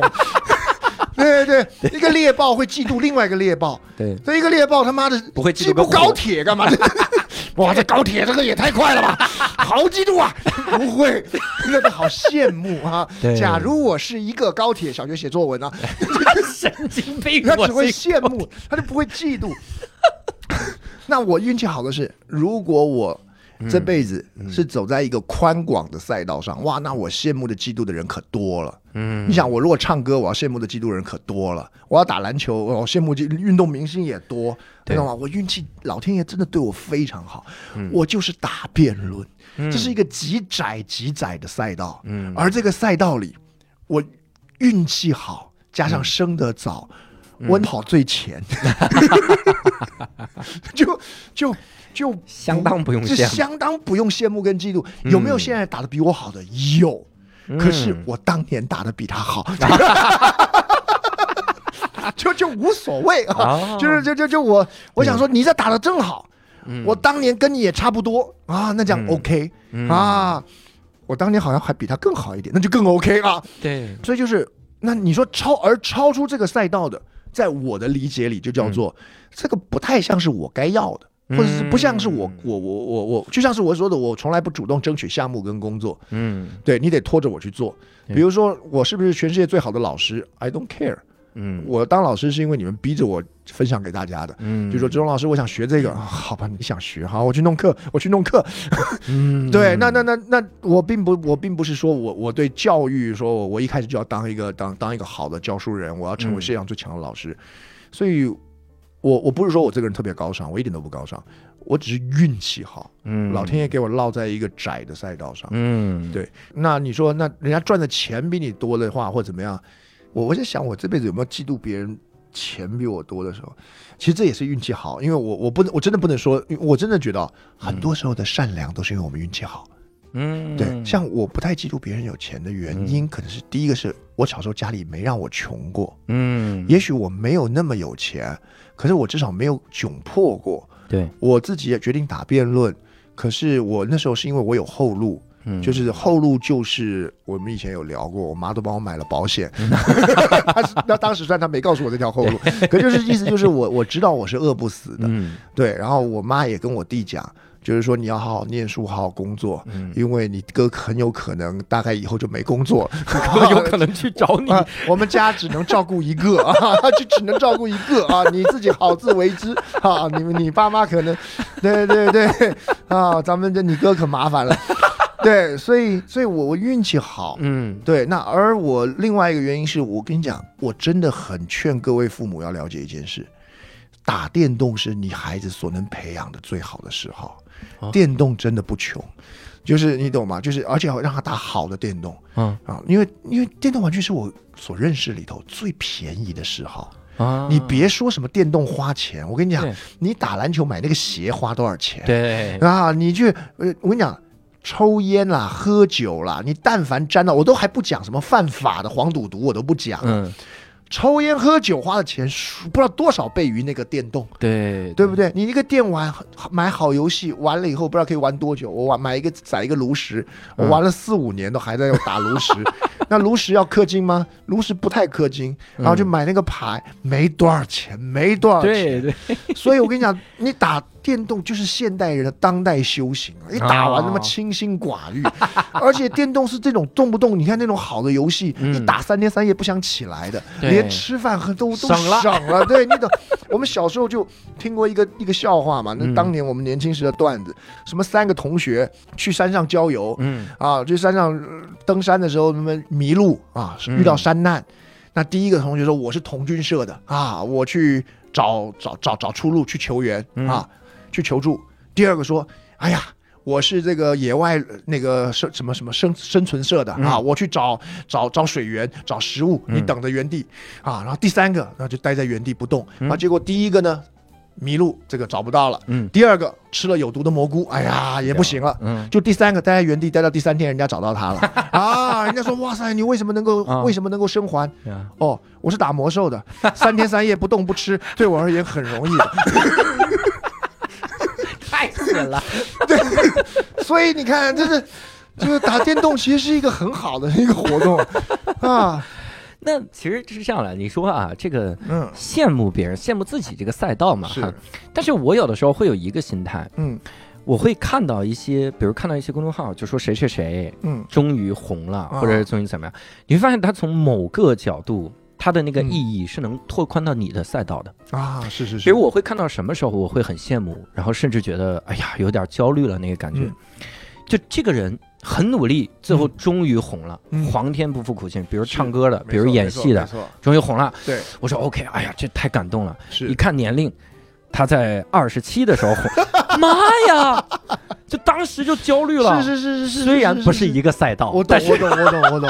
哎，这个我有经历过，啊因为其实你知道吗？就是我们那时候打辩论的时候啊，嗯其实辩论没出圈。嗯就是在一个辩论小圈圈里。对，我算是相对出圈的，比较早的，嗯。嗯可是也是很多年了，然后年纪很大了。嗯。那因为现在开始慢慢出圈了以后，很多年轻的人也会很年轻就出圈。嗯。你知道，我我基本上是这样的，你永远都是要给自己调整一个赛道，嗯。就叫做哎呀，我当时三十岁才火，哇，你二十七就火，哦，你二十五就火，你二十二就火，哇，那嗯。太焦虑了。嗯，可是我现在就是，你看，像我刚才前面讲的，就是那你们，我们可以比另外一件事，嗯。比谁活得久。哦，长寿，呃，不，这个活得久的意思就是说，比如说我可以在这边待多久，你懂吗？嗯啊，明白明白。对对对，这个就是就是应该这样讲。比如说我、嗯我会调整一个心态，比如说我不要，我看我要举谁为例啊？我以刘德华为例，嗯，好安全的一个例子。哈啊，刘德华他现在如果出唱片，嗯他应该。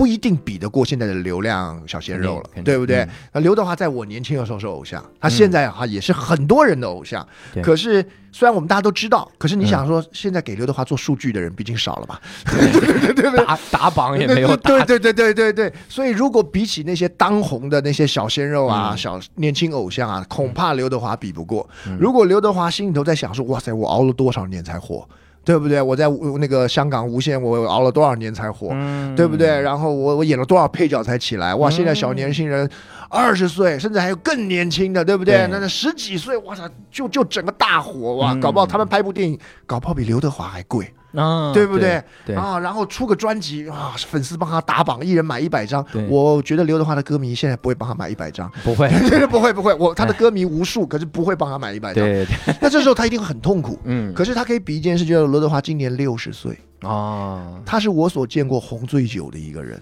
对对对，当然，也许是我见识不广，可是在华语男偶像里头，我好少见到比刘德华红了更久的。对，好像大部分都会遇到一个坎儿就没了。嗯，那我年轻的时候跟刘德华一样红的男艺人啊，嗯 那大部分就是比如说红一红，然后就停了嘛。嗯，可是刘德华一直到六十岁，依然出电影，嗯。依然，当然他电影可能现在也不一定是票房冠军，对，可是至少他可以卖。对。啊，依然出唱片，然后他依然有粉丝，依然有人爱他。我很难想象我们现在的小鲜肉都能撑到六十岁哦。嗯。你说你你现在十几岁火，嗯。哇，那只证明你离六十这个距离好远哦。哦，对啊，对不对？要撑好久啊。哦，对呀、你能不能撑到六十呢？从这个角度讲，对所以我们就是，所以我常常会讲说，我们有时候就是看你的比赛什么。嗯。我年轻的时候，我们比的是跑百米；嗯。年纪大一点的时候，我说那我百米不一定赢过你，嗯，可是也许我们比一个马拉松，对，对不对？那我都不要想什么接力赛了，我可没有那么高价值讲接力赛，我别接力，就我跑。嗯，可是我能跑到六十，嗯，你跑到多久？像以单口演员里头，我看过最就是好像有一个都已经美国一个乔治卡林，乔治卡林，他哇，我是七八十岁出专场，对 对对对对，而且我可以看他年轻，我是因为我看里头有很多对比嘛，他年轻的专场。老实讲，完全不同风格，对对，完全虽然主题很像，可是完全风格都不一样。我觉得哇塞，你七八十岁都还可以有不同的风格，而且他老的时候更加肆无忌惮，对对对，更加肆无忌惮。你总不能上来打一个老头？对对对，爱怎么讲怎么讲。对而且他也因此，他好多年轻时没讲的题材，老的时候都可以讲。真的对，太好，所以我就讲说，我这样讲的，冠军只有一个，可人生有一个偷吃步的方法，就是你可以把终点线移开。嗯，就是我跟你跑一百米，我年轻的时候是我服服从规则，一百米就跑一百米，一百米嗯你赢了我输了，我就是赢了输了。嗯我年纪大一点，发觉那个终点线他妈的是可以自己定的。嗯，谁说我给你跑一百米？我给你跑四百米，对那四百米我还输，他妈谁给你跑四百米？我们跑四千米，跑对对不对？跑一万米，对，一万米 啊，就是看谁可以。嗯，对，那刘德华他有一个很屌的一地方，就叫做我六十岁，我从二十岁火，他也不是从二十岁火到六十岁，二十岁他哎前期其实他当年嗯刚开始出来的时候，没有其他什么苗侨伟啊嗯啊那些人汤火镇业，啊汤汤镇业，哇塞！啊，真的就是，就听众如果没听过这些名字是很正这常。很正常，对他当时当然没他们火，可是现在谁听过汤镇业？嗯，可是每个人都听过刘德华吧？对对不对？对，我记得刘德华当时还那香港还有一个演那个什么，啊反反正都不讲了，反正当时跟他同期出来比他火的那些人，是黄日华吗？我的黄哎，你人你好知道我要讲什么？看看咱们对这个，对对，现在黄日华知道的多，可是黄日华现在没作品了，对他退了嘛，嗯因为他已经现在也不会找人黄日华拍唱片了嘛。对我就算是周润发，那又怎么样呢？对周润发现在不拍片了，对可刘德华现在六十岁，我继续拍片。对，哎，如果我们把这个尺票移到这里，哎，我还在跑。嗯，对所以永远我说解决嫉妒的方法，或者是我我当然，而且我不认为一开始啊我就不认为羡慕跟嫉妒是一个很糟糕的情绪，嗯，我认为那是一个很正常的情绪。一个人如果不羡慕不嫉妒，那他的动力从哪里来呢？对对啊，难道你要是因为对了世界的使命感吗？那很难，对不对？对对，这更可怕，这更可怕。对对，那其实嫉妒羡慕是好的，嗯对，嫉妒跟羡慕是经济发展的动力嘛，对不对？你就是我嫉妒隔壁有买了车，所以我要加紧努力，我也要买车嘛，嗯。这是很正常的一件事情。嗯。对所以我那时候我们在奇葩说的时候，我们打了一个题目的时候，你知道，我那时候还被吐槽，嗯。就是我讲了，我那时候讲了一句话，我说人家有，你也想要有，这个情绪是很正常的。嗯，啊。记不记得当时在场上，哦被骂，然后康康永哥也骂我，然后啊。我想解释，可是我觉得那不是个解释的时候啊。啊，我就下来了。嗯。可其实我现在可以稍微解释一下，很多人都说人家有你就有，这不正常啊，硬要是你真心想要才行啊，嗯，不是的。羡慕跟嫉妒，就是人家有我也想要，对，对因为我对，比如我这样讲好了，头发不就是一个人家有你也想要吗？就你你懂吗？我问你，你现在之所以想要头发，难道是因为头发真的给你什么好处吗？不是，是因为大家都有，我好想要，我没有，我没有，不行。你如果想要头发，必须是你真心想要头发，是因为这个头发对你有价值。不是的，其实如果大家都没有，我也没那么想要，有道理，哎，对不对？所以一个人不想秃头，你说他这个情绪是不对的吗？是对对的呀。可是一个人不想秃头，不是因为他真的爱那个头发，是因为大家都有头发呀。如果大家都没头发的时候，他其实也不在意头发了。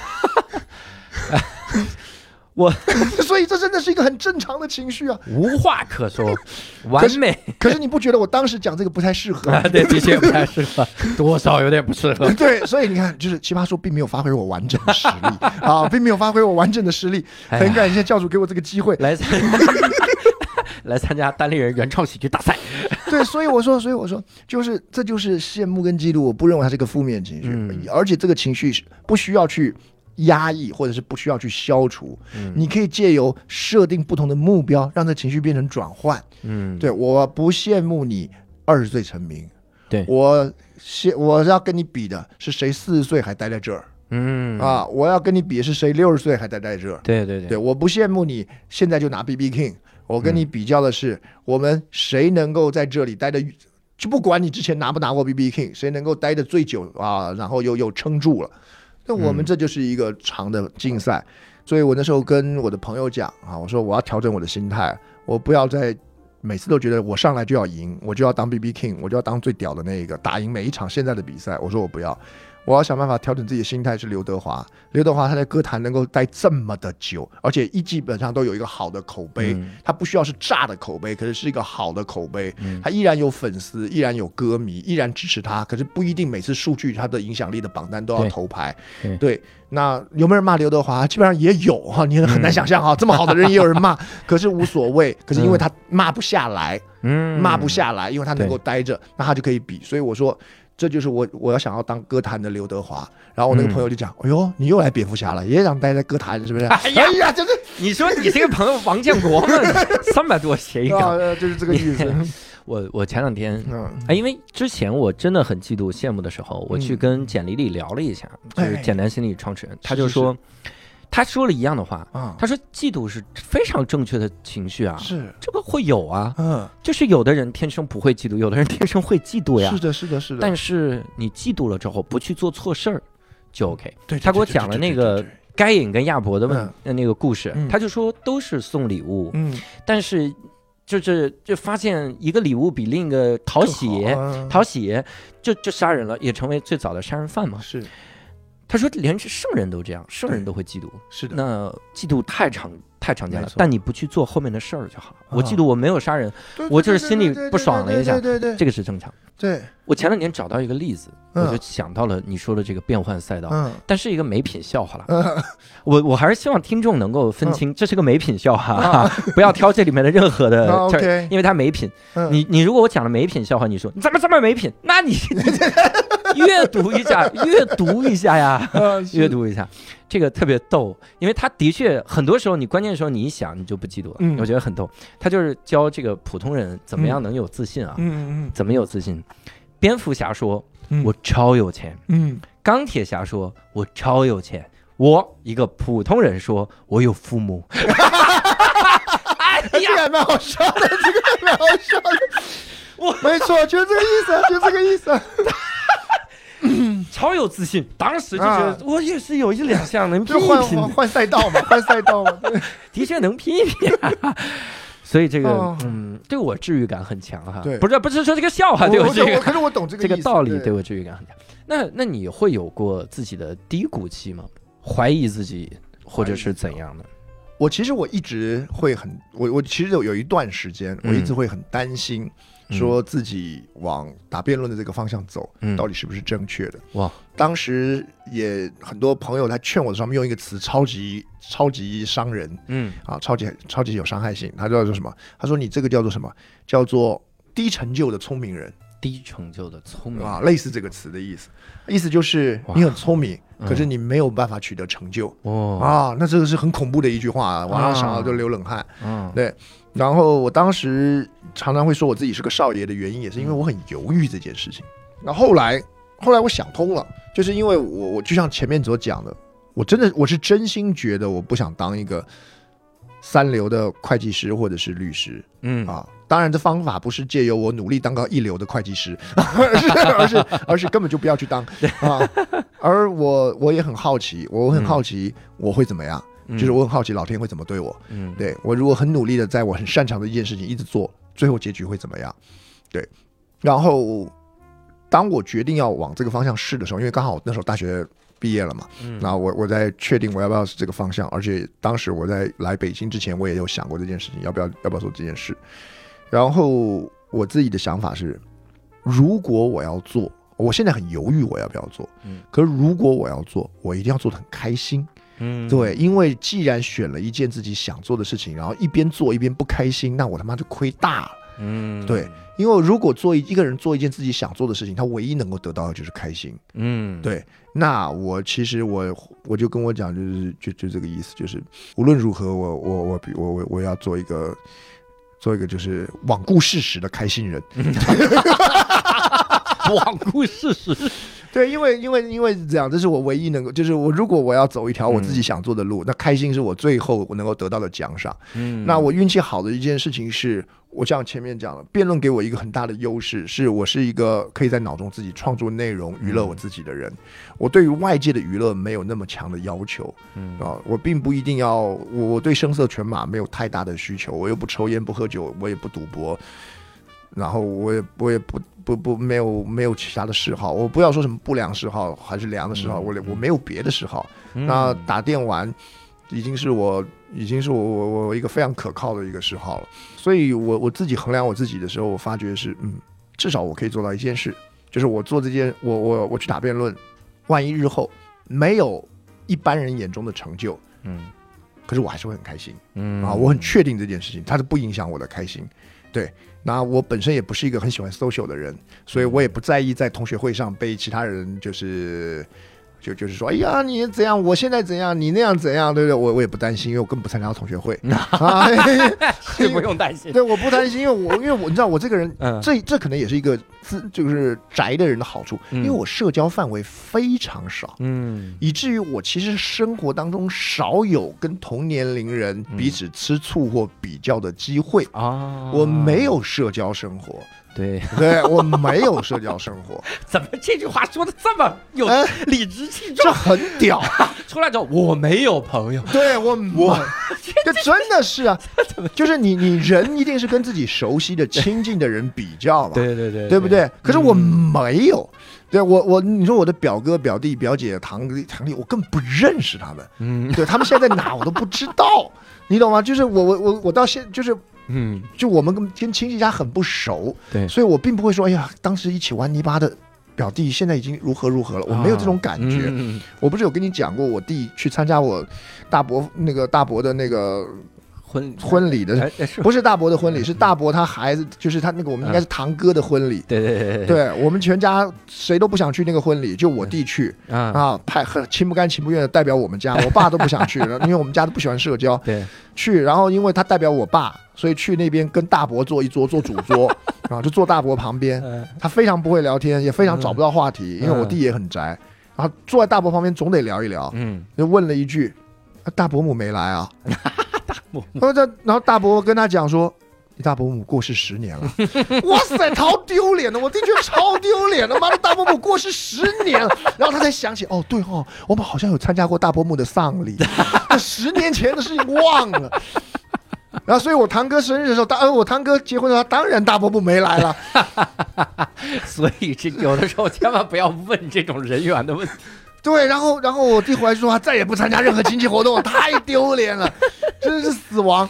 对对对，这就就真的是社交性死死刑。嗯对，然后那，所以我我们家也没这个问题，所以没有嗯。攀比的问题。我爸妈你看都没有这个问题，嗯。他也显然也不会回来跟你讲说你那个哪个表舅的儿子怎样了，你怎么这样，他也不会，啊。因为我爸妈也不接触亲人。对对对，对那对。去前年吧，嗯。前年我还听我，因为我在房间，我我在过年的时候回家，嗯。我还听我爸妈在厨房聊天。嗯。我妈跟我爸讲，嗯说你你我们，因为他们平常在云南嘛，嗯。他说回台湾你都不去见见你那些表兄弟，嗯。然后我爸爸说一句，我妈妈死了之后，他们都是外人了。啊，哎，有道理，有道理，哎就是我奶奶去世之后，对我爸爸而言，那些表兄弟，你们谁呀、呀，什么鬼？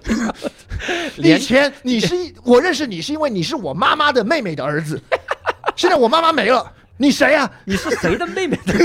你是谁的儿子？对 哎呀，我爸理直气壮，他们都是陌生人了。我我我我靠，真的是，啊，这也不，所以不能怪我弟啊，我们全家都这样啊。的确对我们是就就因为少跟人接触的好处就是、嗯就不是不爱攀比，是不知道跟谁攀比。我跟我弟比起来还挺好啊，哎，所以所以我我我真的是觉得我我我很运气，我是个运气很好的人，我很我很运气的把宅没有社交生活。跟我所干的活动，嗯跟我人生当中所面临的那些忐忑跟抉择，它很完美的形成一个配搭。嗯，大家都以为你做了很大的决定，但实际上没那么痛苦。对对对，就是我的没有朋友跟宅 这两个痛苦很明显，呃，这两个貌似原本的痛苦，成为了我走向一个陌生路途当中最大的助力。换个角度，什么都不一样。真的是，真的是，所以我而我相信这种奇迹一定不会只发生在我一个人身上。我我觉得所有各位在听的朋友，如果你想要走一个有挑战性而陌生的道路，而你觉得痛苦的时候，你要去想，你之所以痛苦，有时候不一定是这条路痛苦，是因为你认识太多朋友。谁要你跟他们认识？反思一下自己吧，反思一下自己吧。老社交，对，咋回事？两个宅男。从明天开始，人家找你吃饭，你就说我不饿，我不，我从不吃饭。哎呀，哎呀，我觉得呀。